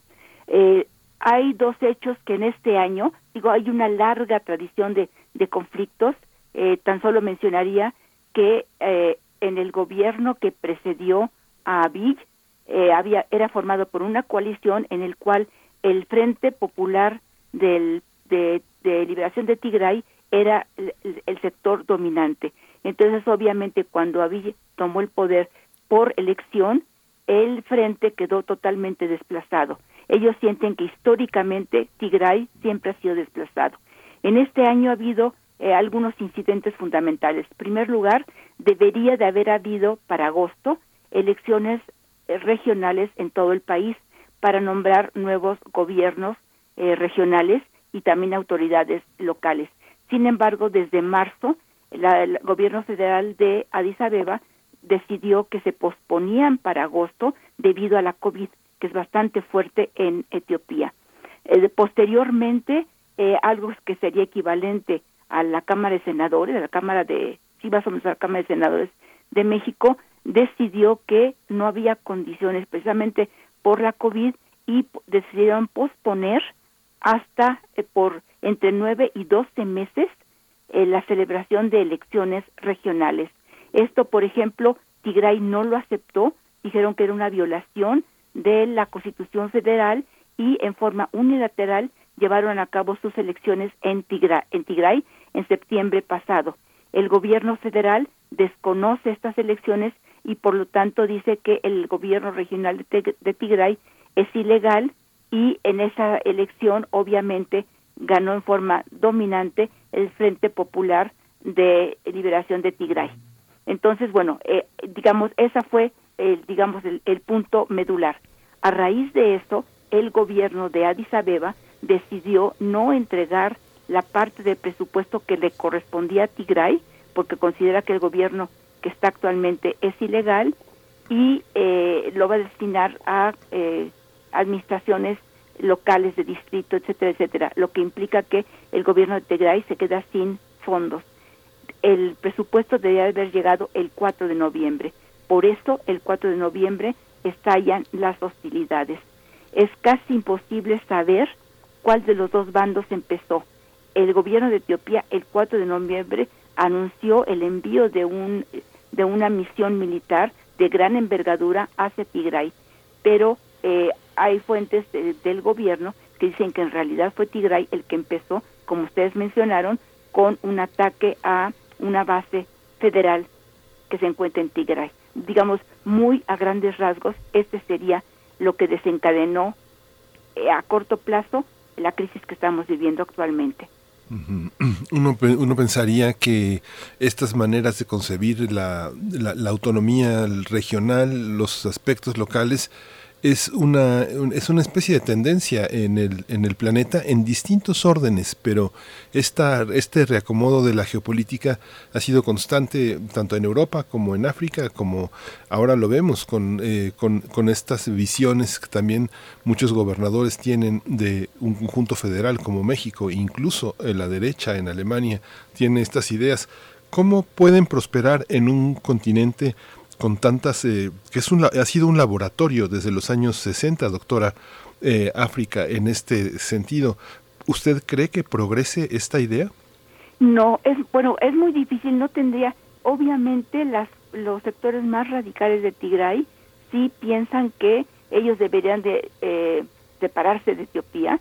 De, por sí les digo, hay una serie de conflictos históricos muy fuertes, no solamente hay conflicto entre la región de Tigray y la región de, de Amhara, que son regiones vecinas.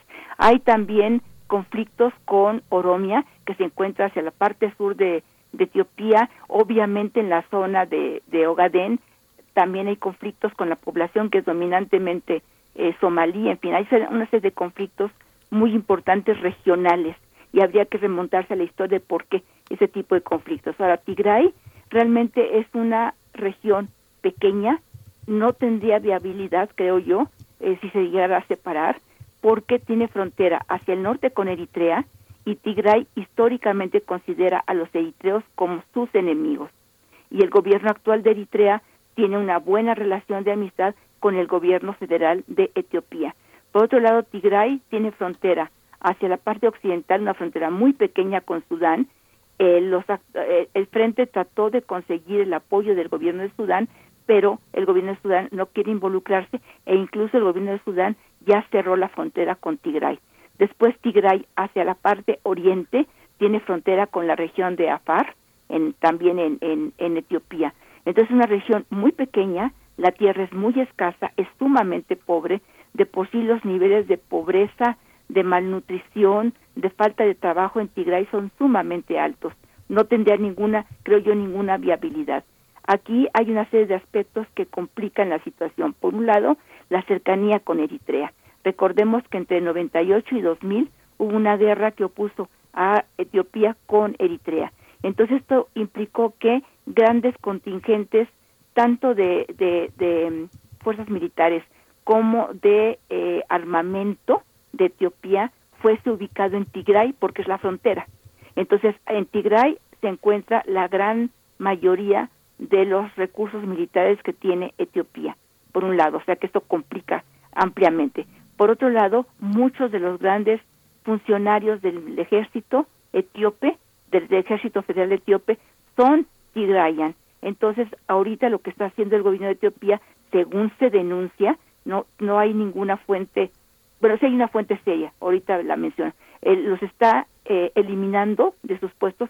El gobierno de Etiopía, en principio, está eliminando de sus puestos a todos los tigrayan ya sea en el gobierno, en el ejército, en cualquier parte que puede, los está eh, eliminando y esto desde que Abiy tomó el poder en 2018. Ahora yo decía que hay una fuente seria, sí, está la Comisión Etíope de Derechos Humanos que dice que efectivamente se están cometiendo atrocidades en contra de Tigray, concretamente lo que denuncia es que la gente de Tigray simple y llanamente por su origen étnico está siendo excluida prácticamente de cualquier puesto que puedan tener importante o incluso de sectores económicos, lo que está obligando que mucha gente de Tigray decida eh, intentar huir a Sudán. Doctora Hilda, también preguntarle, eh, pensando en las relaciones entre los estados de la, mm, de la periferia o entorno, eh, preguntarle quiénes son los que están interviniendo en apoyo a favor del gobierno central frente a este conflicto. Bueno, realmente no tenemos una información seria. Hay ahorita un problema fundamental. No hay eh, una eh, fuente independiente que realmente nos permita saber qué es lo que está pasando. Por un lado, en Tigray prácticamente está cortado todo lo que sea eh, Internet, Instagram, etcétera, etcétera, ¿no? Tienen problemas incluso con proporcionarles energía eléctrica. Entonces, bueno, eso por un lado. Por otro lado, está prohibida la entrada eh, de periodistas a Tigray. Entonces no sabemos realmente cuál es la situación tanto en Tigray como a nivel de Etiopía quienes apoyan al gobierno etíope. Aquí lo que sería importante es que hasta el 2018, como dije, había un gobierno de coalición en el cual el Frente Popular de Liberación de Tigray era el sector dominante, pero desde que subió Abiy eh, empezó a eh, eliminar a toda la gente eh, de Tigray y empezó a dominar solamente el propio partido del presidente, que es el de Prosperity Party. Y el, la gente, los, los, tigrayans en general, se rechazaron integrarse a este partido político. Pero eh, Etiopía, subrayo, es un, es un, hay una tensión muy fuerte en todas las regiones y sobre todo en contra del gobierno de Addis Abeba. El actual primer ministro, él tiene un origen que es muy interesante porque sus padres era, eh, son de origen oromo, o sea, hacia la parte sur, uno de los grupos más importantes de Etiopía, y amhárico. Entonces, eh, digamos que probablemente debe de tener el apoyo de Oromia y Amhara, pero en Oromia ellos también se sienten eh, totalmente desplazados, sienten que el gobierno no los toma en cuenta, que históricamente han sido desplazados. Eh, hay una historia muy larga de por qué eh, pasa esto. Ahora, por otro lado, eh, la región somalí, hay dos regiones importantes de población somalí. La más importante es el Ogadén y es una región desértica, sumamente pobre. Cuando hay sequías es la zona más afectada. Entonces es difícil saber realmente qué provincias están apoyando al gobierno. Lo que es un hecho es que Amhara sí está con el gobierno, entre otras cosas en Tigray han denunciado que milicias procedentes de Amhara los han atacado y los han atacado porque históricamente hay un conflicto por tierras. Amhara dice que hay parte de tierras que fueron asignadas a Tigray y que en realidad son de Amhara. Es un conflicto histórico muy difícil de resolver. Entonces, en principio, Amhara sí estaría con el gobierno etíope. De ahí en fuera las otras regiones es difícil saber cuáles podrían estar apoyando al gobierno etíope, al gobierno federal. En principio, tiene una buena representación a nivel nacional el gobierno etíope. Obviamente su imagen ahorita está tremendamente dañada por lo que está sucediendo. esta, esta visión que, que usted señala permite solo tener versiones oficiales de los acontecimientos. El, el, no acceso a medios de comunicación solamente a organismos de derechos humanos deja únicamente a estos organismos como la fuente fidedigna de lo, de lo que sucede. ¿Cómo se, mane cómo se maneja la, la, la, comunidad europea frente a una, a una situación como esta de las Naciones Unidas? ¿Usted considera que, están, que tienen la información fidedigna, la última información sobre el tema? Bueno, aquí eh, un punto importante, ¿no? En principio, tampoco los, los organismos de derechos humanos tienen entrada en Tigray. Es simplemente la Comisión Etíope de Derechos Humanos está diciendo que es a partir de entrevistas que ha hecho con, con tigrayans que se quejan de esa situación, pero tampoco tienen acceso. En cuanto a la Unión Europea, tanto la Unión Europea como prácticamente todos los gobiernos de eh, África lo que están pidiendo es una negociación. Eh, están tratando de presionar al gobierno etíope para que haya una negociación. El gobierno de Etiopía se niega a, eh, todo, a pesar de que el gobierno de Etiopía ha mediado en distintos conflictos en la zona, por ejemplo, en la transición de Sudán, eh, llegó a un acuerdo de paz con Eritrea, intenta eh, mediar en la posición que está actual, el conflicto que hay en la región de Sudán del Sur. A pesar de eso, el gobierno de Etiopía se niega a negociar con Tigray. Una de las razones que argumenta es que Tigray dijo que para poder eh, negociar, entre otras cosas, bueno, exige que sea reconocido el gobierno electo en septiembre pasado y eso para el gobierno de Etiopía es inaceptable, por un lado, el gobierno federal. Por otro lado, Tigray exige que todos los líderes políticos que están presos de Tigray, que están presos, deben de ser liberados y se les debe de permitir que participen políticamente. Entonces, este, estos dos aspectos fundamentales son los que el gobierno federal de Etiopía, en principio, son los que más rechaza. Entonces, volviendo otra vez a la Unión Europea, obviamente, a todos, la Unión Europea, los países, los gobiernos africanos, incluso hasta el gobierno de Estados Unidos, están pidiendo que haya una negociación, están pidiendo que se baje la tensión y que no se llegue a un conflicto de mayor envergadura. Ya de por sí hay denuncias de atrocidades de ambos bandos, que esto es muy importante, cuando hay un conflicto armado no hay los buenos y los malos en la práctica, entonces se habla de atrocidades de ambos bandos, aunque el gobierno etíope los niega. Entonces la presión internacional ahorita está en favor de una negociación.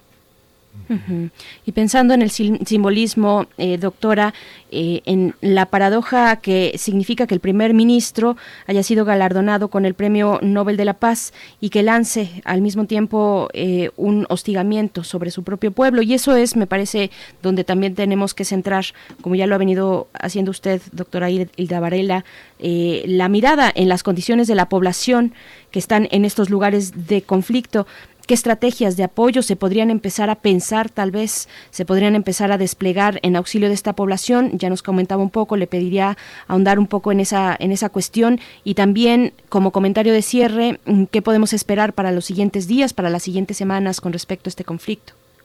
Bueno, eh, la entrega del Nobel de la Paz en general fue considerado por eh, gente que se dedica al estudio de, de África y en especial de Etiopía como un gravísimo error, como una falta de conocimiento de qué era lo que pasaba en Etiopía. Eh, unas semanas después de que eh, recibió, el, de que fue nominado para el Nobel de la Paz, lanzó una expedición armada contra una región etíope. Hay además, eh, qué bueno que toca este punto, hay denuncias de Amnistía Internacional que desde que Abiy eh, tomó el poder ha llevado a cabo actividad, actividades represivas en contra de disidentes independientemente de la pertenencia étnica. Entonces, bueno, hay una sombra muy fuerte encima de este gobierno. En cuanto a la población, bueno, la población está siendo afectada, empezando porque eh, la COVID está muy fuerte en Etiopía, es de los, de los países más afectados.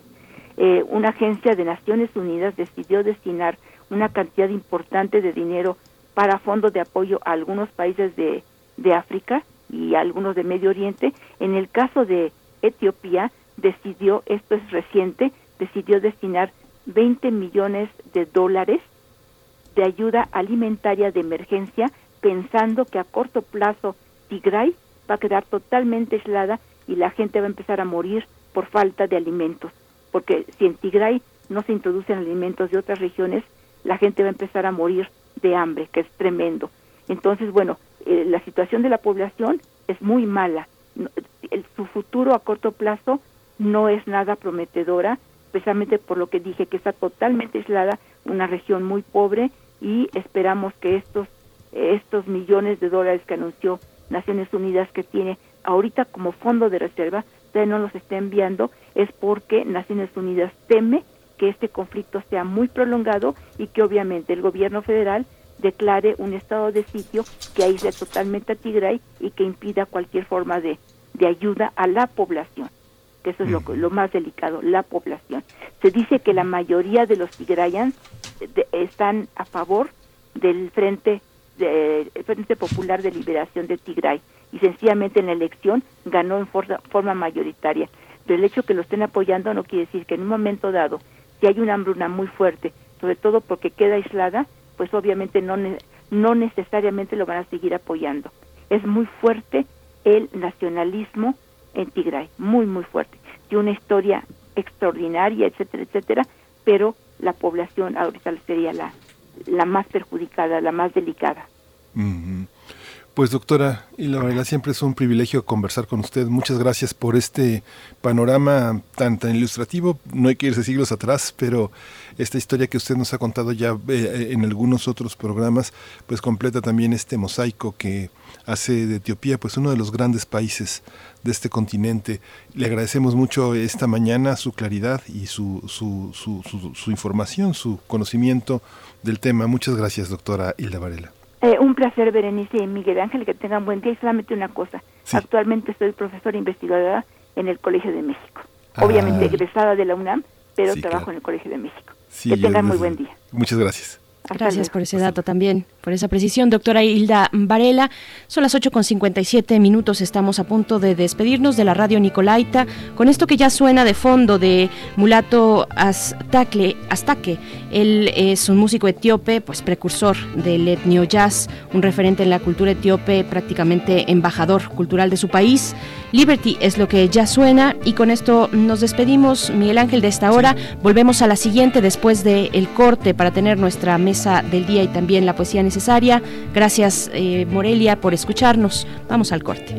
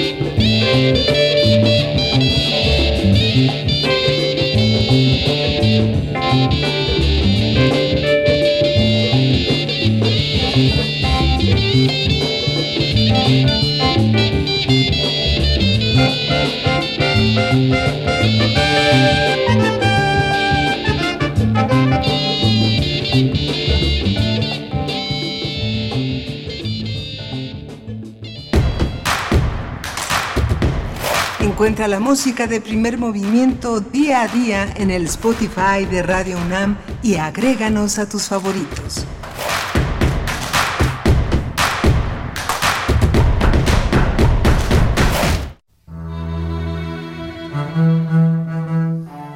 Hechos a mano, secretos, de edición limitada, irrepetibles, distintos, diversos, nuevos. Afuera de las grandes librerías aún existen los libros. Existen los otros libros.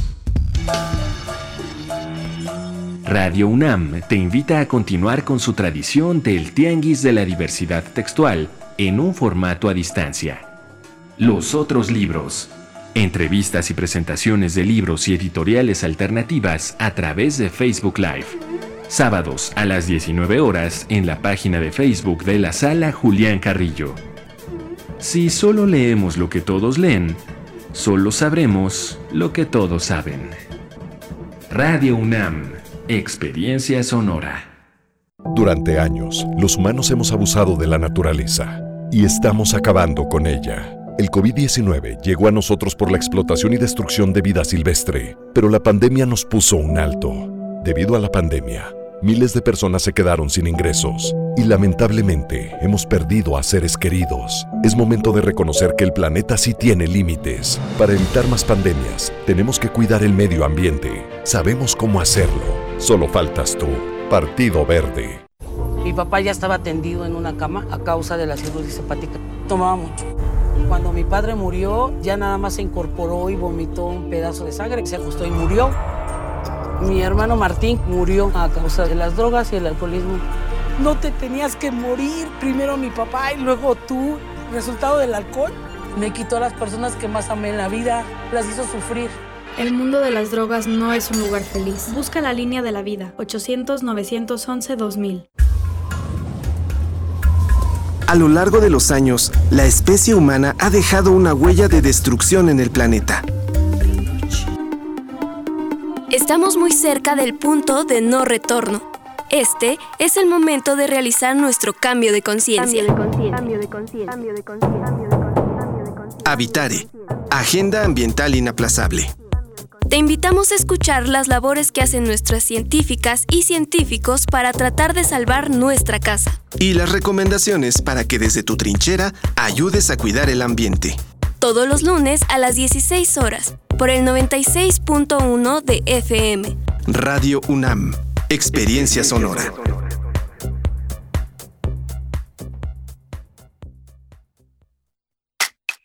Info Ciudad de México presenta Voces por la Transparencia. El Info CDMX, a través de un ejercicio único en su tipo, emitió una convocatoria destinada a realizar diversos foros de debate donde se simularán órganos locales, regionales y de Naciones Unidas en un evento sin precedentes al que se denominó Infomún. Comprometidos con la implementación de mecanismos de participación ciudadana para promover la transparencia, los derechos de acceso a la información y protección de datos personales, se permitirá que las personas participantes dialoguen, discutan y propongan soluciones a las problemáticas que aquejan al país y a la comunidad internacional. El Infomun se llevará a cabo los días 26 y 27 de noviembre de 2020 en una faceta inédita en videoconferencia. A fin de incentivar la participación de la comunidad universitaria, se otorgarán diversos reconocimientos a las personas participantes destacadas. Consulta las bases en las redes sociales del Info.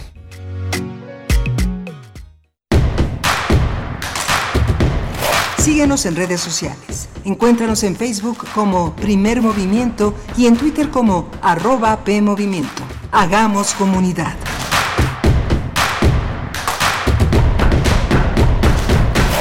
Estamos ya de vuelta en primer movimiento. Bienvenidos, bienvenidas a esta tercera hora donde tendremos nuestra mesa del día. Vamos a hablar de Hernán Cortés, héroe o villano. Es la pregunta que nos hacemos. Una pregunta mm, que nos hacemos a partir del libro, de la publicación de Antonio Cordero. Vamos a estar conversando con él. Eh, publica a través de Colofón este libro que se titula Hernán Cortés o nuestra voluntad de no ser. Respuestas, algunas respuestas y también muchas incógnitas todavía a 500 años de aquel momento que fue la conquista, pues eso va a ser nuestra mesa del día, de eso va la mesa del día en este viernes 20 de noviembre, aniversario de la Revolución Mexicana. Nos encontramos en vivo mm, con la dirección en la producción ejecutiva de Uriel Gámez, Socorro Montes en los controles técnicos y todo el equipo en sus puestos, por su, así es eh, como nos ha dejado esta pandemia la posibilidad de interactuar pero a la distancia. También se encuentra Miguel Ángel Quemain en el micrófono. ¿Cómo estás, Miguel Ángel? Hola Berenice Camacho, buenos días, buenos días a todos nuestros radioescuchas, pues sí, nada menos que Cortés, que ha sido un tema que Federico Navarrete ha, puesto en la ha puesto sobre la mesa en entregas anteriores. Eh, él ha, trabajado sobre cómo convertir la derrota, cómo hacer conquistas con cartas, que han sido un análisis muy importante de las cartas de relación, que lo ha trasladado al tema de la ficción jurídica de Hernán Cortés a través de, este, de esta documentación.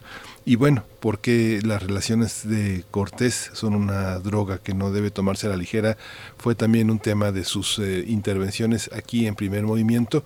Así que tenemos varios elementos, muchos elementos para hablar desde este, eh, eh, estas eh, visiones históricas que Federico Navarrete ha hecho a través de Noticonquista, colocando la mirada de los cronistas, de los hombres de armas en la, en la mesa de la discusión y su legado, Berenice.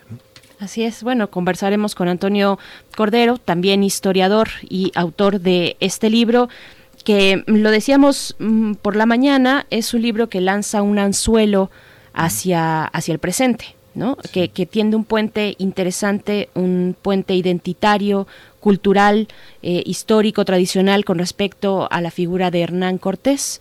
Nuestra lectura y nuestro imaginario en torno a la figura de Hernán Cortés básicamente y de otros personajes también importantes que eh, fueron protagonistas del momento de la conquista de Estados Unidos, perdón, de España a lo que ahora es eh, México. En fin, vamos a estar con ese tema para nuestra mesa del día. Les invitamos a enviar sus comentarios, a escribirnos en redes sociales en este viernes que también es de complacencias musicales. Ya tenemos en, entrega algunas de ellas que iremos sacando mm, en la hora que nos queda. Arroba es nuestra cuenta de Twitter. Primer Movimiento UNAM, nuestra cuenta en Facebook. Y pues no sé si tengas otra cuestión antes de irnos con la poesía, querido Miguel. Vámonos. Vamos directo. Primer movimiento. Hacemos comunidad. Es hora de poesía necesaria. Bien, pues hoy vamos con una de las poetas más relevantes de Hispanoamérica, Alfonsina Storni, poeta argentina de origen suizo. Ella nació en 1892 eh, con una vida tormentosa, como bien sabemos. Yo creo que es uno de los datos eh, cuando hablamos de Storni mm, más eh, populares, por lo menos que todos conocemos, sobre esta poeta. y bueno, ella renegaba de ser mujer, precisamente decía que ella vivía en una mente de hombre y le dolía haber nacido mujer. Pues bueno, vamos a escuchar de Alfonsina Storni el poema titulado Tú que nunca serás. Y después lo vamos a acompañar con una banda que yo sé que tiene muchos seguidores en nuestra audiencia, Pixis.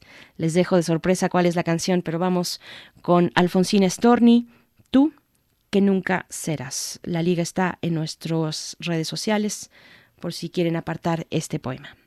Tú que nunca serás. Sábado fue y capricho el beso dado, capricho de varón, audaz y fino, mas fue dulce el capricho masculino, a este mi corazón lo ves no alado. No es que crea, no creo, si inclinado sobre mis manos te sentí divino y me embriagué, comprendo que este vino no es para mí, mas juega y rueda el dado. Yo soy esa mujer que vive alerta, tú, el tremendo varón que se despierta en un torrente que se ensancha en el río, y más se encrespa mientras corre y poda. Ah, me resisto. Más me tiene toda tú, que nunca serás del todo mío. Hey!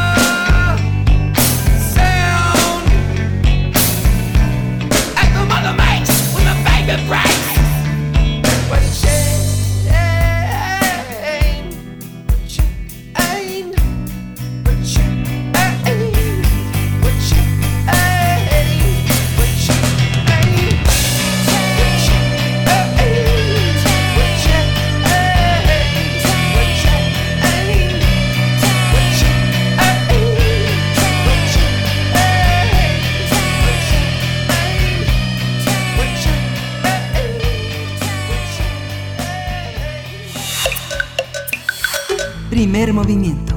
Hacemos comunidad. La mesa del día. El pasado 8 de noviembre se cumplieron 501 años del encuentro entre Hernán Cortés y Moctezuma Xocoyotzin. El Tlatoani Mexica recibió en la ciudad de Tenochtitlan a Cortés, quien estaba acompañado de su expedición de conquistadores y de tlaxcaltecas.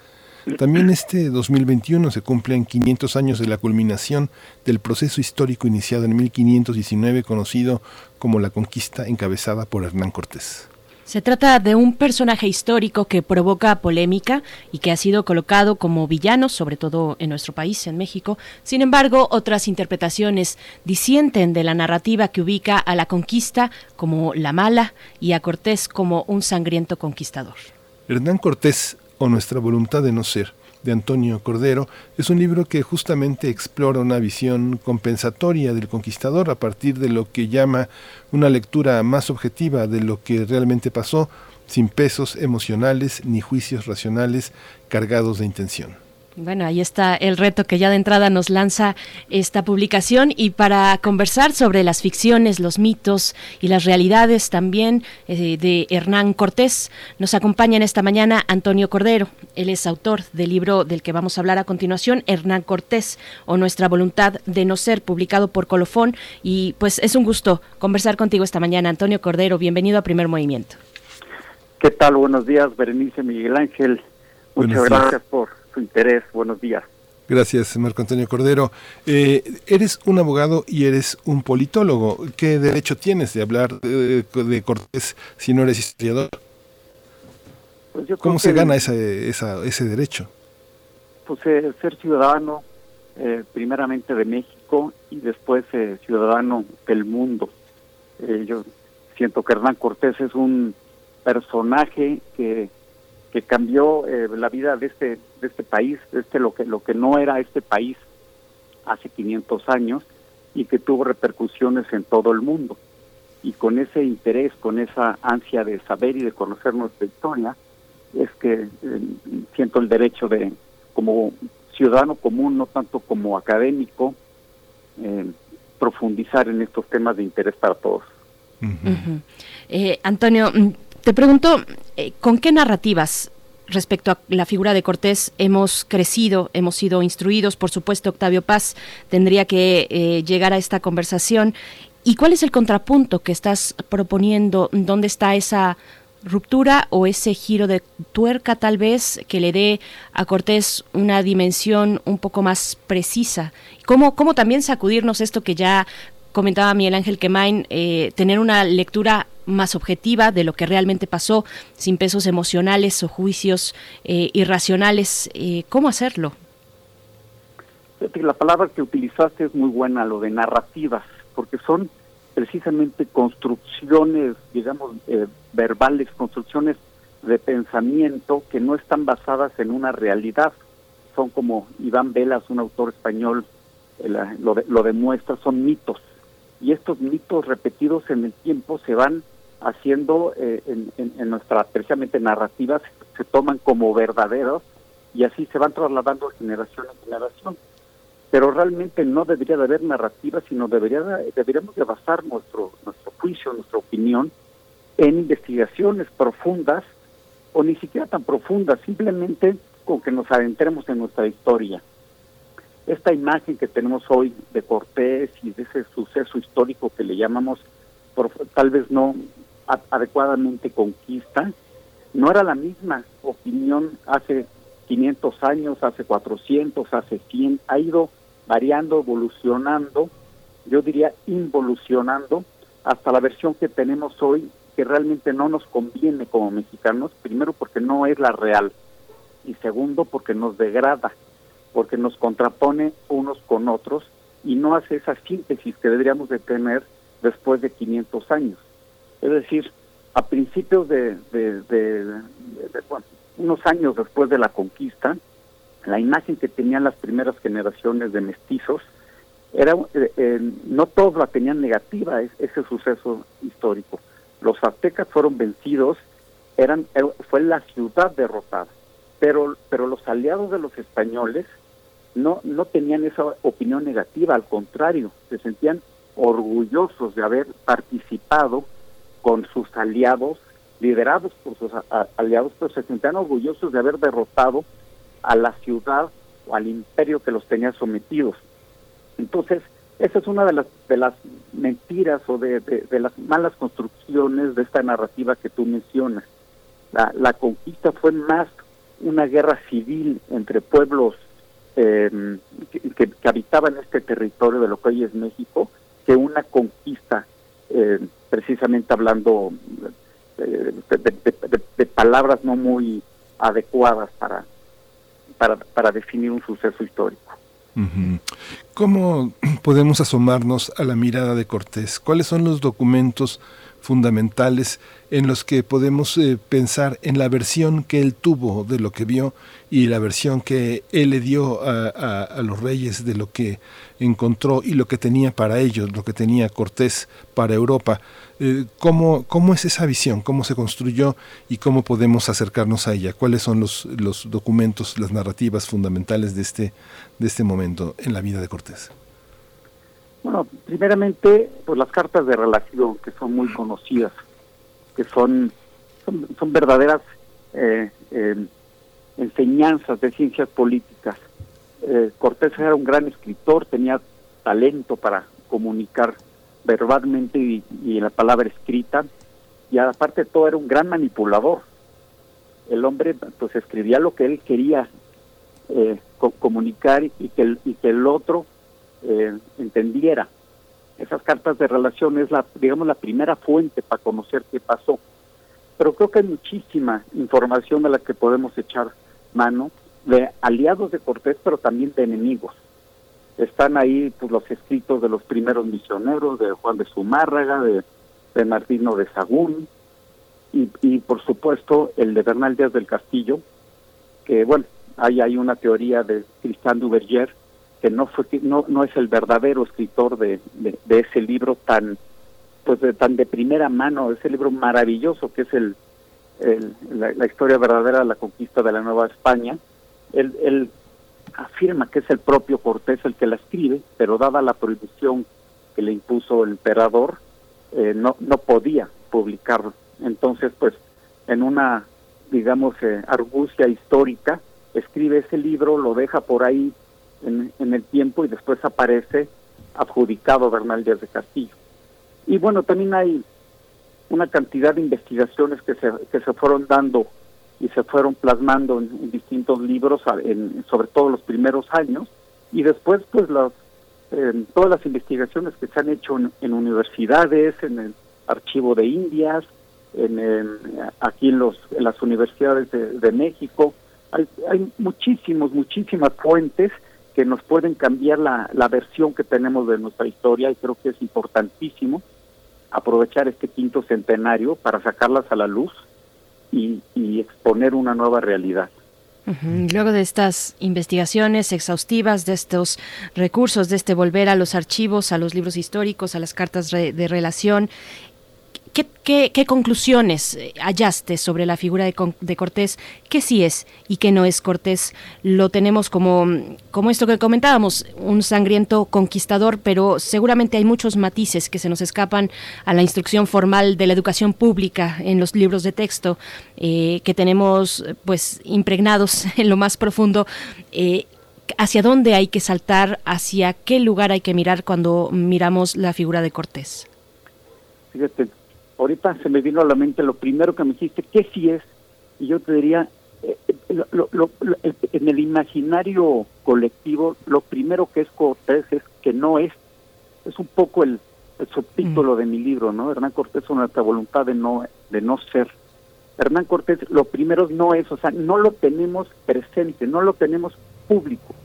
O sea, no hay una, un solo monumento en la calle que podamos señalarle a nuestros hijos, decir, este hombre hizo esto, esto, esto, bueno o malo. No hay un solo monumento público. Entonces, eso ya habla de algo, no del personaje, sino de nosotros.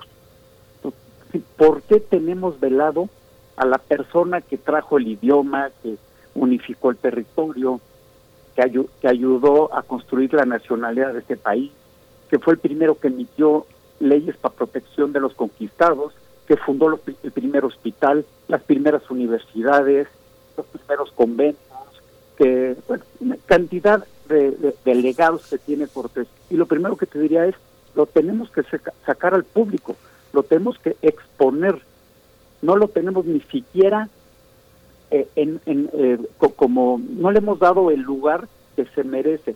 Podrá tener muchísimos defectos, muchísimas em, cuestiones cuestionables, sobre todo para un hombre de su época, pero si ni siquiera lo sacamos a debate, si ni siquiera como en Estados Unidos. O sea, tú, tú, llegas a Estados Unidos y ves una cantidad de monumentos de sus hombres y todo el mundo los cuestiona, eh, les dice sus cualidades, les dice sus defectos, pero ahí está el personaje expuesto para señalarlo. Nosotros lo tenemos totalmente velado.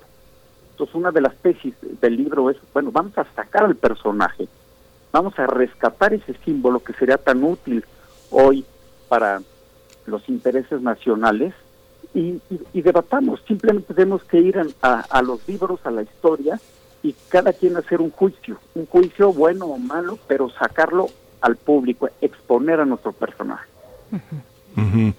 Pero tú crees, Antonio, que, que, está oculto cuando, digamos, tú tienes una bibliografía tan amplia sobre Cortés, lo han tratado los hombres, los intelectuales más importantes del país, digamos, la, la bibliografía que pones es apenas un asomo de cómo ha sido tratado, digamos que ha sido exhaustivo eh, este trabajo cuestionado, también el de José Luis Martínez, pero ha sido tratado por todos en el siglo XX, ¿no? Ha sido una figura fundamental. todos nuestros grandes historiadores y escritores se han ocupado de él. ¿Qué es lo que no han dicho? ¿Qué es lo que tú sientes que oculta la imagen de, de este conquistador?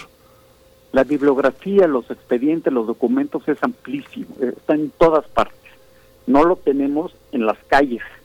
como en los libros, en los expedientes, en los archivos, ¿quién, quién lo ve?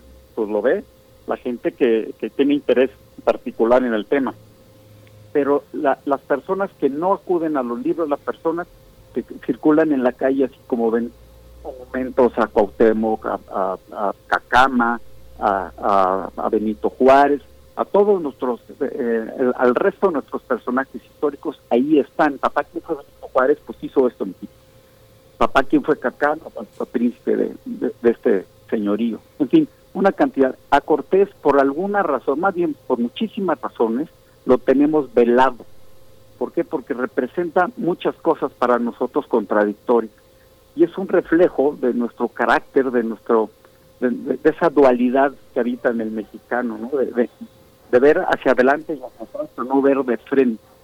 Y, y, todo esto es como, como decía Berenice, es una narrativa que se fue construyendo equivocadamente y no hemos tenido el talento, la habilidad de corregirla, con consecuencias enormes para el, para el temperamento mexicano, enormes, porque no estamos reconociendo al que podríamos considerar el padre de la nación. O sea, es decir, es tan, es tan importante el tema que el mexicano puede tener muchas características de un, de un huérfano, la inseguridad, el, el, la vulnerabilidad, que cae en manos de, poderosos de manera muy fácil. ¿Por qué? Porque no sabemos exactamente quién somos. Y con ese, con esa, con ese velo del personaje tenemos también velada la parte hispana y ni siquiera reconocemos en plenitud nuestra parte prehispánica. Entonces, yo creo que es una oportunidad estos 500 años para cuestionarnos a profundidad qué somos y cómo, cómo queremos ser tratados en el futuro y, y o sea, poner las cartas en, en, la, en, la mesa y decir, así nos han tratado y por eso hoy nos sentimos como nos sentimos. Por eso cuando vemos un partido de fútbol entre Croacia y España, la gente le da a Croacia. ¿Por qué? Cuando todos tenemos apellidos españoles, hasta el indígena más puro de la Sierra de, Guerrero tiene un apellido español. Entonces ya en alguna medida esa persona también es español. ¿Y por qué lo negamos?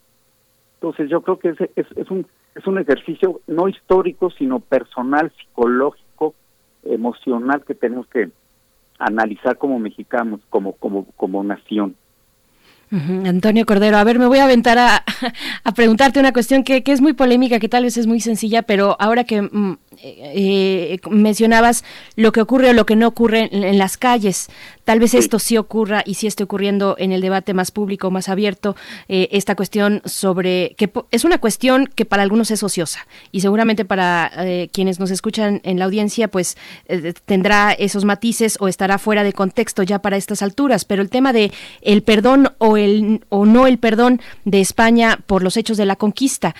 Es, de refilón un poquito en tu libro mm, se menciona.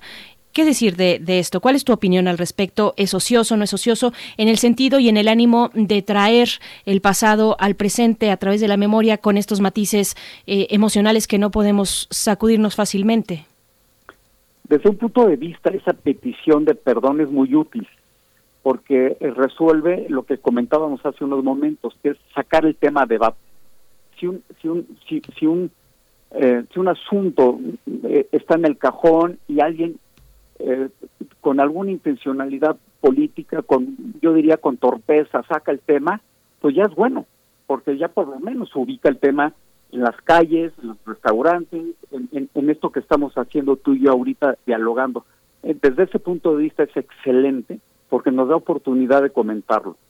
Desde el punto de vista histórico, eh, también es una oportunidad de, decir, bueno, efectivamente hubo ofensas en ese suceso histórico, pero también hubo muchísimos, si le vamos a solicitar a alguien eh, disculpas, también hay que reconocerle sus contribuciones, sus, logros, todo ese legado de cosas que dio. Entonces, está bien que el presidente o algunas personas eh, hagan ese ejercicio, señores, aquí se ofendió a un pueblo, aquí sucedieron cosas terribles, estamos de acuerdo, pero les agradecemos el lenguaje, las instituciones que dejaron, el urbanismo de una ciudad maravillosa, eh, eh, la religión, no sé si buena o mala, eh, la, moral judio-cristiana, una cantidad de cosas y se los agradecemos. Y bueno, recordemos esos, esos sucesos, esas cuestiones negativas que suceden en todas las eh, épocas, en todas las conquistas, y bueno, vamos a, revalorarlas, a ver si fueron un problema de la época o fue un problema del país que llevó a, invadir eh, este territorio, pero creo que se debe de hacer desde, eh, desde varios ámbitos, no nomás desde la ofensa, sino vamos a poner en la mesa eh, en la balanza las cuestiones positivas y las cuestiones negativas y luego vemos si nos pedimos perdón o al contrario. Y si vamos a hacer un ejercicio honesto verdaderamente, las, las, personas que piden ese perdón tendrían que empezar por hacerlo. Es decir, antes de la conquista, eh, los pueblos mexicanos, o sea, los, aztecas, entre nosotros, nos hicimos mucho peores ofensas de lo que pasó la, en, la, en la conquista si nos vamos a, y revisamos 200 años anteriores a la conquista, nos vamos vamos a, encontrar que ahí verdaderamente nos ofendimos entre nosotros y nadie nadie ahorita sale a decir, oigan, pues los aztecas abrazaron con los ochimilcas, con los, el pueblo de Coyoacán, con los tepanecas, y le hicieron ofensas terribles y nadie está hablando de eso. ¿Por qué nada más a España se le, se le, se le piden disculpas? Y es creo que es, nos daña más de lo que nos, nos beneficia. Entonces, si es una intencionalidad política lo, con lo que se está haciendo, no es positiva, porque nos, nos sigue contraponiendo a nosotros. Sigue señalando blancos, negros, buenos y malos, cuando hoy deberíamos estar hablando de nosotros, no de ellos y nosotros, y nada más de nosotros los mexicanos. ¿Qué, crees que motiva este rechazo de una parte de la población a Cortés? ¿Qué, ¿Por qué no podemos observar los procesos y sí y sí este y sí las figuras si en los últimos años los historiadores se han empeñado en destruir las ideas de, blanco y negro de personajes eh, esta esta historia al modo en que la han presentado algunos historiadores entre ellos Enrique Krause de atribuirle a las personas grandes eh, los grandes procesos históricos y no indagar en los procesos históricos que hacen visibles a ciertas personas qué hace visible a Cortés y qué lo hace tan denostable por un sector de la población quiénes quiénes son los que los que los que contrastan a Cortés con una cuestión maléfica, malvada de la historia de México. ¿Quiénes son? ¿A quiénes identificas?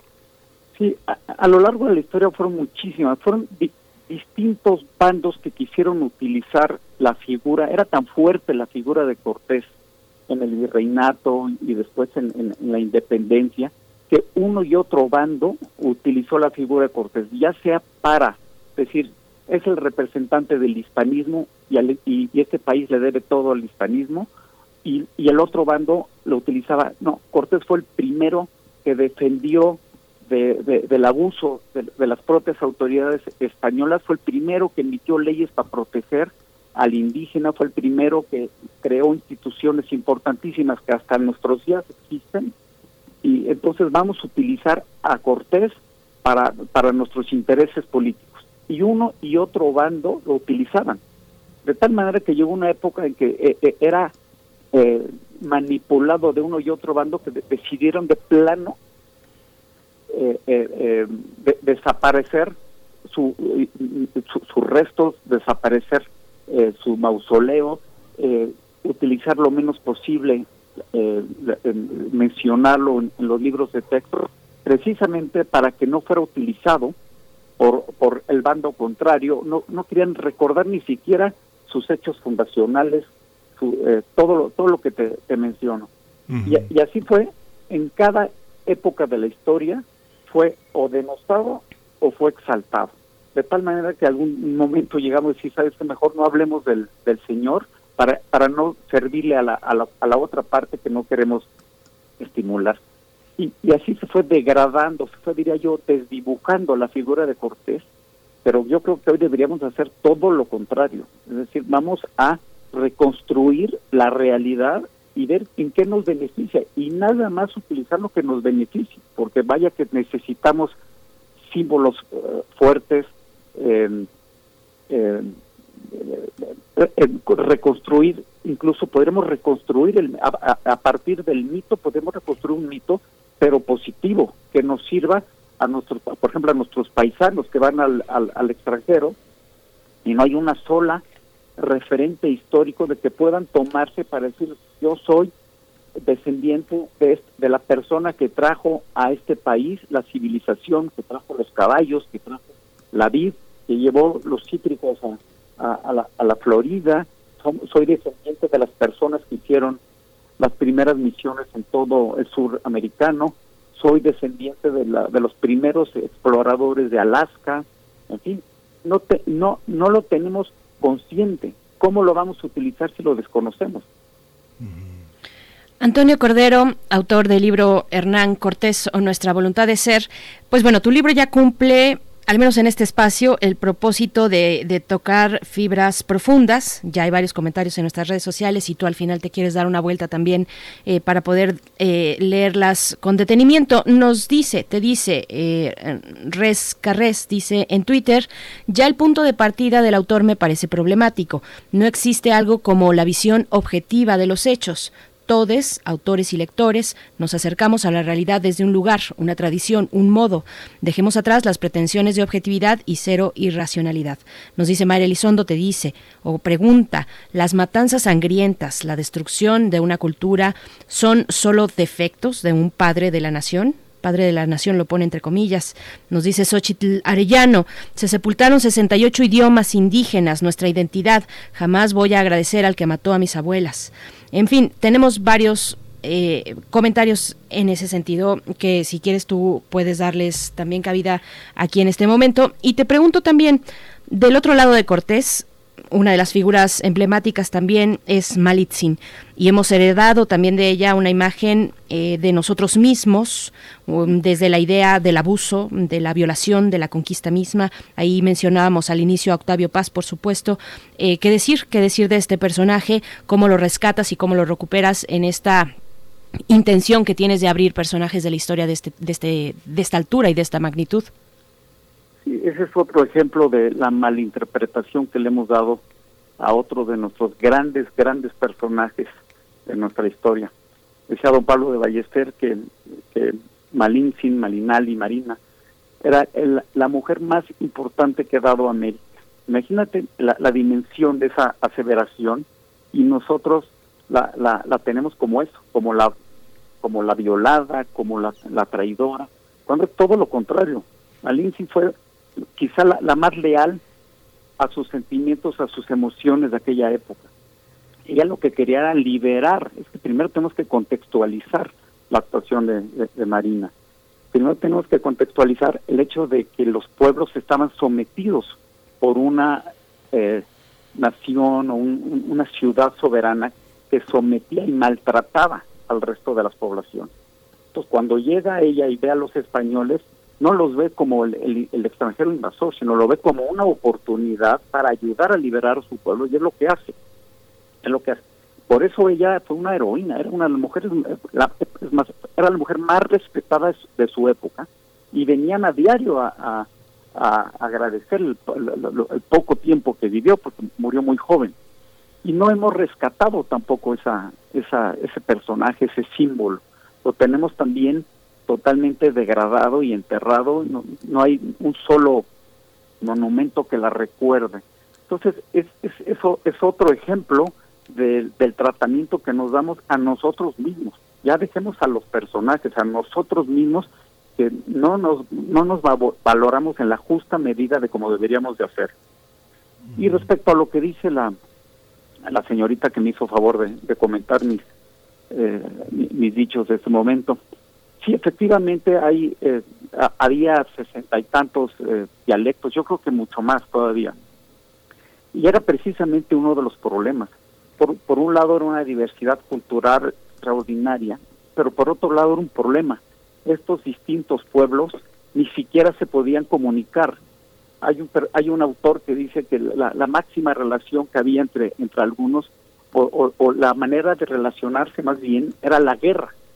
Como no había, a, veces los dividía un río y no podían comunicarse porque eran eh, eh, sublenguas que tenían distintos eh, orígenes y no había manera de comunicarse. La única relación era la guerra. Entonces, sí, por un lado es, fantástica la, la, riqueza cultural, pero por otro lado era un problemón no, no poder relacionarte con alguien que tienes enfrente. Y eso nos dio España. Después de 1521 se pierden muchísimas cosas en una conquista, pero se ganan otras y gracias a esas hoy podemos estar haciendo este ejercicio que estamos haciendo tú y yo, que es hablar. Ya con ese esa aportación, pues deberíamos estar un poco más agradecidos. Y sí, en todas las conquistas hay muchísima violencia, eh, pero debemos de juzgar esto eh, con las medidas de la época. Y, y, y, si, y si lo analizamos de esa forma, la conquista de México no fue tan, eh, tan, tan sangrienta, no fue tan violenta como muchas otras, incluso muchos años después. ¿Qué personajes quedan ocultos detrás de la figura de Cortés? ¿A quiénes Cortés impide ver en este mosaico, digamos, la versión de Duverger que ha sido muy cuestionada que representa también una de las visiones de la derecha en, en relación a la historia de México, eh, eh, protagonizar, poner, poner sobre, la, sobre la mesa Cortés significa también ocultar a otros personajes. ¿Qué queda detrás de Cortés? Eh, ¿Es posible ver un proceso o, o es necesario observar a Cortés como una figura primordial, protagónica? Bueno, siempre la, la, figura más fuerte es la que la que la, que resalta. Desde luego es tan fuerte el personaje que, efectivamente desdibuja a los otros. Pero en todo este proceso histórico eh, hay hay nombres y apellidos importantísimos que construyeron esta nación.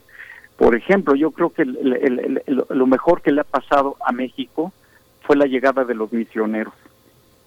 Con todos los las culpas que le podríamos asignar a la, a la religión, esos seres maravillosos que fueron los misioneros, gente humilde, pobre, que llegó a, civilizar, entre comillas, ¿no? Porque también se, se cometió muchos eh, excesos. Pero eso, esos seres maravillosos que, con una humildad llegaron a, crear escuelas, a, abrir eh, em, eh, escuelas de, distintas artes, es, decir, integrar a la comunidad, eh, eh, la aportación es invaluable y sí quedan un poco em, velados por la, por la figura tan fuerte del conquistador. Yo, yo a ellos les, también les haría un monumento enorme por, por lo, lo que este, este país debería de agradecerles. Antonio Cordero, como radio pública cedemos a quien, a nuestros escuchas precisamente el espacio con sus comentarios que agradecemos mucho. Dice por aquí Ángeles Hernández, me parece una visión totalmente parcial, agradecer o mejor conocer la falta de reconocimiento del hispanismo es una pregunta. Y dice y continúa, si el clasismo que nos arrasa tiene su origen más próximo en esto, precisamente. Dice Ángeles Hernández, por acá Carlos, no, perdón, Alfonso de Alba Arcos, dice Carlos V, desde niño entrenado entrenado conocedor de las intrigas palaciegas, ¿se dejó manipular por los escritos de Hernán Cortés? Pregunta Alfonso de Alba Arcos, María Elizondo. ¿Necesitábamos que alguien nos viniera a civilizar? Por acá, Cristian Araiza, no se tiene una identidad mexicana incompleta por negar la herencia española, está rota por la negación de la herencia prehispánica y negra. La discriminación sigue siendo enorme. Se discrimina a los que hablan una de las 67 lenguas de aquí, no a los que hablan español. Y bueno, ahí siguen eh, más comentarios. ¿Qué decir sobre esta participación de la audiencia, Antonio Cordero? Pues yo creo que interesantísima. Eh, todos tienen podríamos decir un comentario muy puntual de cada uno de ellas. Si quieres, vamos este punto por punto. Eh, ¿Por qué no me va recordando y, te voy dando sí, por Supuesto. Por supuesto, el tema de eh, la discriminación actualmente, como eh, si pudiéramos ver una idea que atraviesa transversalmente nuestra historia, llegar al punto de hoy con además la efervescencia respecto al tema. Tú hablabas de los Estados Unidos, por ejemplo, y, de, y podemos recordar cómo han sido las reacciones frente a ciertos padres de la patria también, allá eh, llegando al punto de tirar las estatuas de de, dirigirse directamente con esa mirada eh, desde la población eh, afroamericana hacia esos padres de la patria en Estados Unidos. En fin, empecemos con esa cuestión de la discriminación y el racismo. Yo creo que eh, concentremos en lo que en lo que pasa en México. El tema de la discriminación yo creo que es también consecuencia de no asumirnos como una síntesis, de una síntesis de dos razas maravillosas y, y, y, la, y la solución, la conclusión está en el mestizaje. olvidémonos si, si, somos clases o no. En todos los países del mundo va a haber siempre diferencias de clases, en todos. Pero si nos asumimos todos como mestizos, no nomás estoy hablando de lo racial, somos mestizos culturales, espirituales, por supuesto también raciales en, en una en, en, en, distintos grados. Pero en lo que en lo que hoy coincidimos todos los mexicanos es en el mestizaje cultural. Si tú comes Chile, si, si hablas de cierta manera, si tienes mexicanismos, somos mexicanos. Y si nos asumimos todos como mexicanos con nuestras diferencias, vamos a empezar a, vencer a esa discriminación. Pero si seguimos diciendo ustedes los españoles, ustedes los indígenas, y empezamos a hablar de los buenos, de los malos, eh, ese es un error. Deberíamos de replantear la manera en que nos relacionamos es, esa, esa debería ser la solución es vamos a enfocarnos en el mestizaje que somos en todos los sentidos desde el punto de vista de la de la discriminación. Por ahí mencionabas algo de, Carlos Necesitamos, V, Sí, claro, también de Carlos V, desde niño, dice Alfonso de Alba Arcos, entrenado, conocedor de las intrigas palaciegas, repito, eh, se dejó manipular por los escritos de Hernán, Cortés, es la pregunta. Yo creo que, bueno, e, e, efectivamente... Eh, Cortés eh, tuvo una relación de, amor y odio con Carlos V. Por un lado, pues le sacó todo lo que quiso, toda la, todos los privilegios que realmente se merecía, pero le sacó. Y luego tenía el, otro bando, Carlos V, que, eh, eh, que, trataba de, imponerle límites a, a, lo, a, lo, que el, el conquistador exigía entonces tuvo una relación tormentosa con el con el con el emperador. El emperador llegó a admirar tanto a Cortés y, y, se preocupó de la influencia que, estaba ya teniendo el personaje que le prohibió eh, publicar libros. Eh, era tal la influencia que, que, llegó a tener Cortés en el mundo con su con las publicaciones de su carta de relación que de plano dijo, este, este hombre está creciendo tanto que mejor vamos a, a, a, prohibirle que escriba y que publique.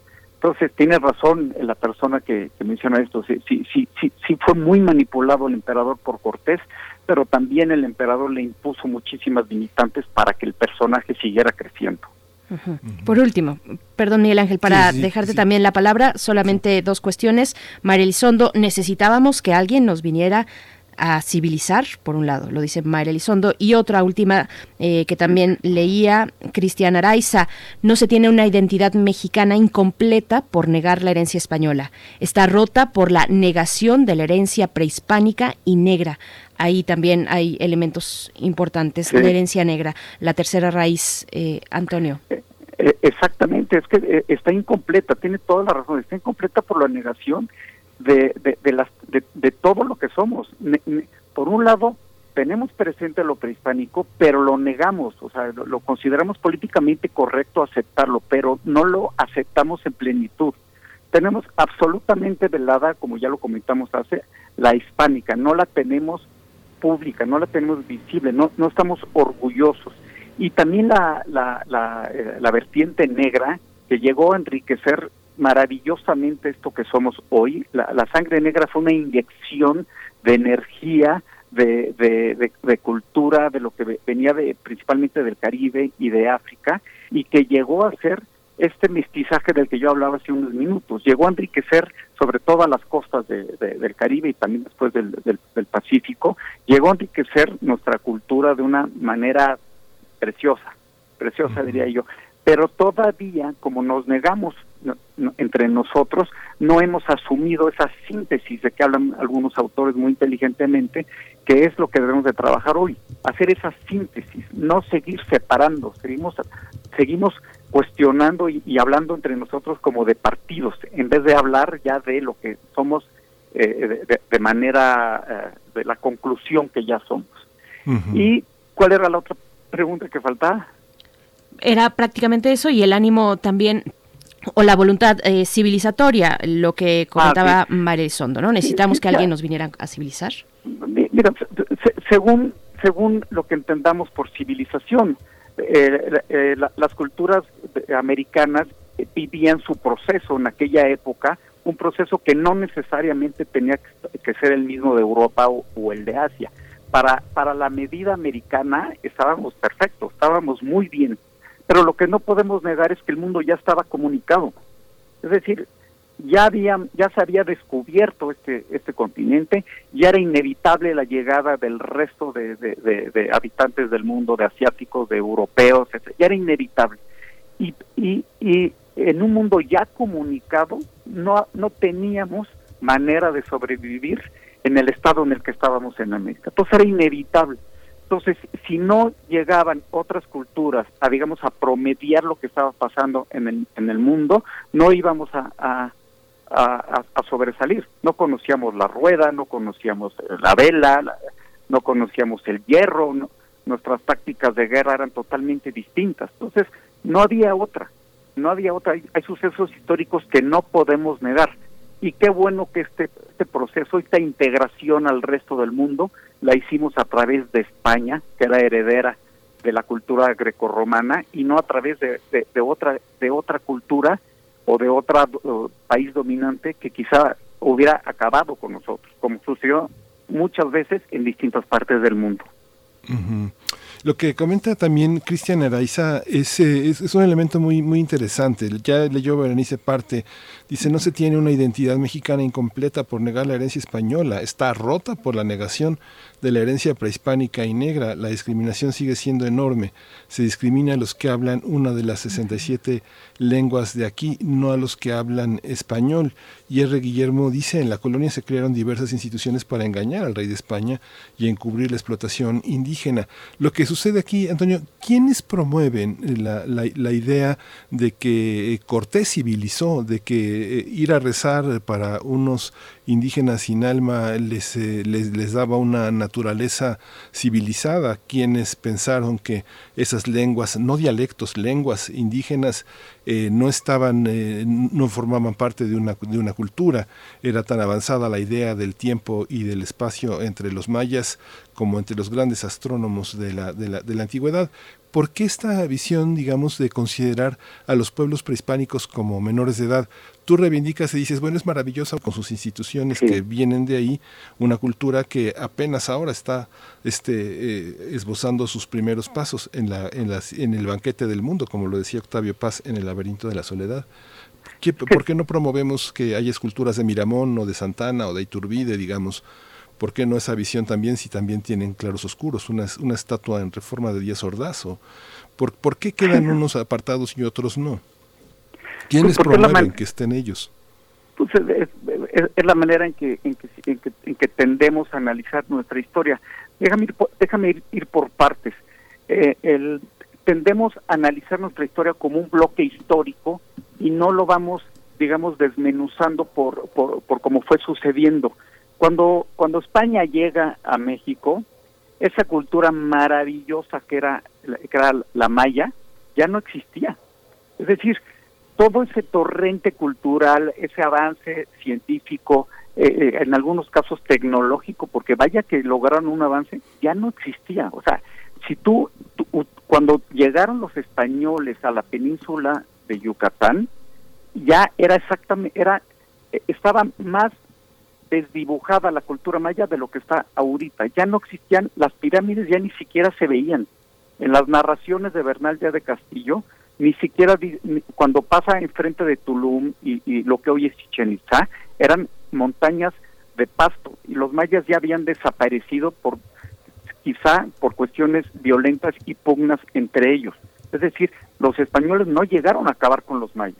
Y lo mismo sucedió, ellos ya sabían por distintas cuestiones extinguido como cultura. Había, eh, existían todavía y, vivían los descendientes, pero ya no de manera organizada, ni en, y el esplendor se había acabado siglos antes. Y lo mismo sucede aquí en el altiplano que en Teotihuacán. Cuando llegaron los españoles, Teotihuacán era exacta, eh, exactamente lo que es hoy, casi casi una zona arqueológica. Ya había desaparecido Tula y ya había desaparecido Teotihuacán años antes. Entonces, decir que llegó a destruirse eso, pues no, no, no es cierto. Sí se destruyó Tenochtitlan, o sea, eso es, inevitable, fue la, la, la, la, el pueblo que cayó, la ciudad que cayó, pero cayó como atendiendo casi casi a una guerra civil, porque era más el odio que tenían eh, el, el, resto de las poblaciones que no eran Tenochtitlan, que, que, que un sentido de raza que, proteger o que, o que preservar. Entonces debemos de tener muy, muy en claro que no fueron solo los españoles los que acabaron con Tenochtitlan, ni fueron sus enemigos reales, los tlaxcaltecas, los, los tarascos, todos ellos fueron los que decidieron acabar con Tenochtitlan por el estado en el que los tenían sometidos. Entonces, si partimos desde esa óptica, vamos a empezar a analizar de manera distinta nuestra historia. Pues Antonio Cordero, eh, te dejamos los comentarios que están en redes sociales. Nos dice Claudia Tania, me causa mucha gracia. Dice, órale, en primer movimiento revivieron a José Vasconcelos. Eh, dice también hay varios, varios comentarios. Alfonso de Albarcos, muy rescatable, dice, a mí también me agrada la labor de los misioneros en Nueva España, sobre todo en Michoacán, y continúa con su comentario. Eh, dice Re Guillermo, está equivocado el autor, sí se conocía la rueda, pero no se poseían animales de tiro.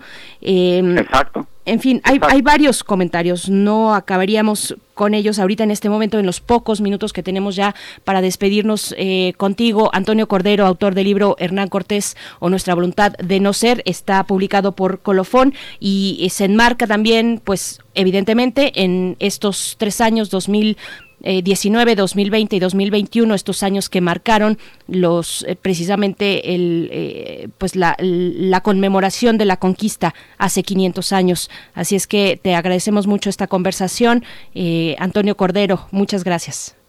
Muchísimas gracias a ustedes, gracias a los comentarios de los radioescuchas y quedo a sus órdenes. Muchas gracias, Antonio. Les agradezco mucho. Gracias por su interés. Hasta luego. Bien, Gracias a ustedes por sus comentarios, por su claridad, por su eh, luminosidad en muchos de ellos también. Muchísimas gracias por participar en nuestras redes sociales vamos a despedirnos con música, Miguel Ángel. esto que nos propone Uriel Gámez, nuestro productor allá en cabina, La Chica Banda la chica banda del Café Tacuba. Con esto nos despedimos de este viernes 20 de noviembre, además fecha histórica. Miguel Ángel Quemain, muchas gracias a todo el equipo, a ustedes por permanecer aquí en las frecuencias universitarias. Nos escuchamos la próxima semana, el próximo lunes de 7 a 10. Esto fue Primer Movimiento. El mundo desde la universidad.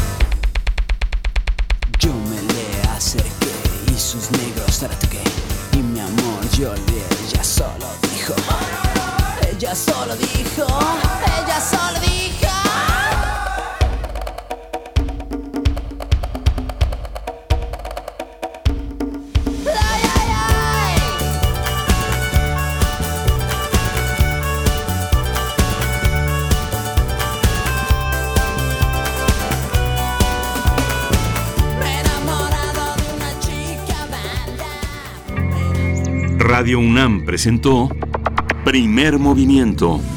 El mundo desde la universidad. Con Berenice Camacho y Miguel Ángel Quemain en la conducción. Frida Saldívar y Uriel Gámez, producción.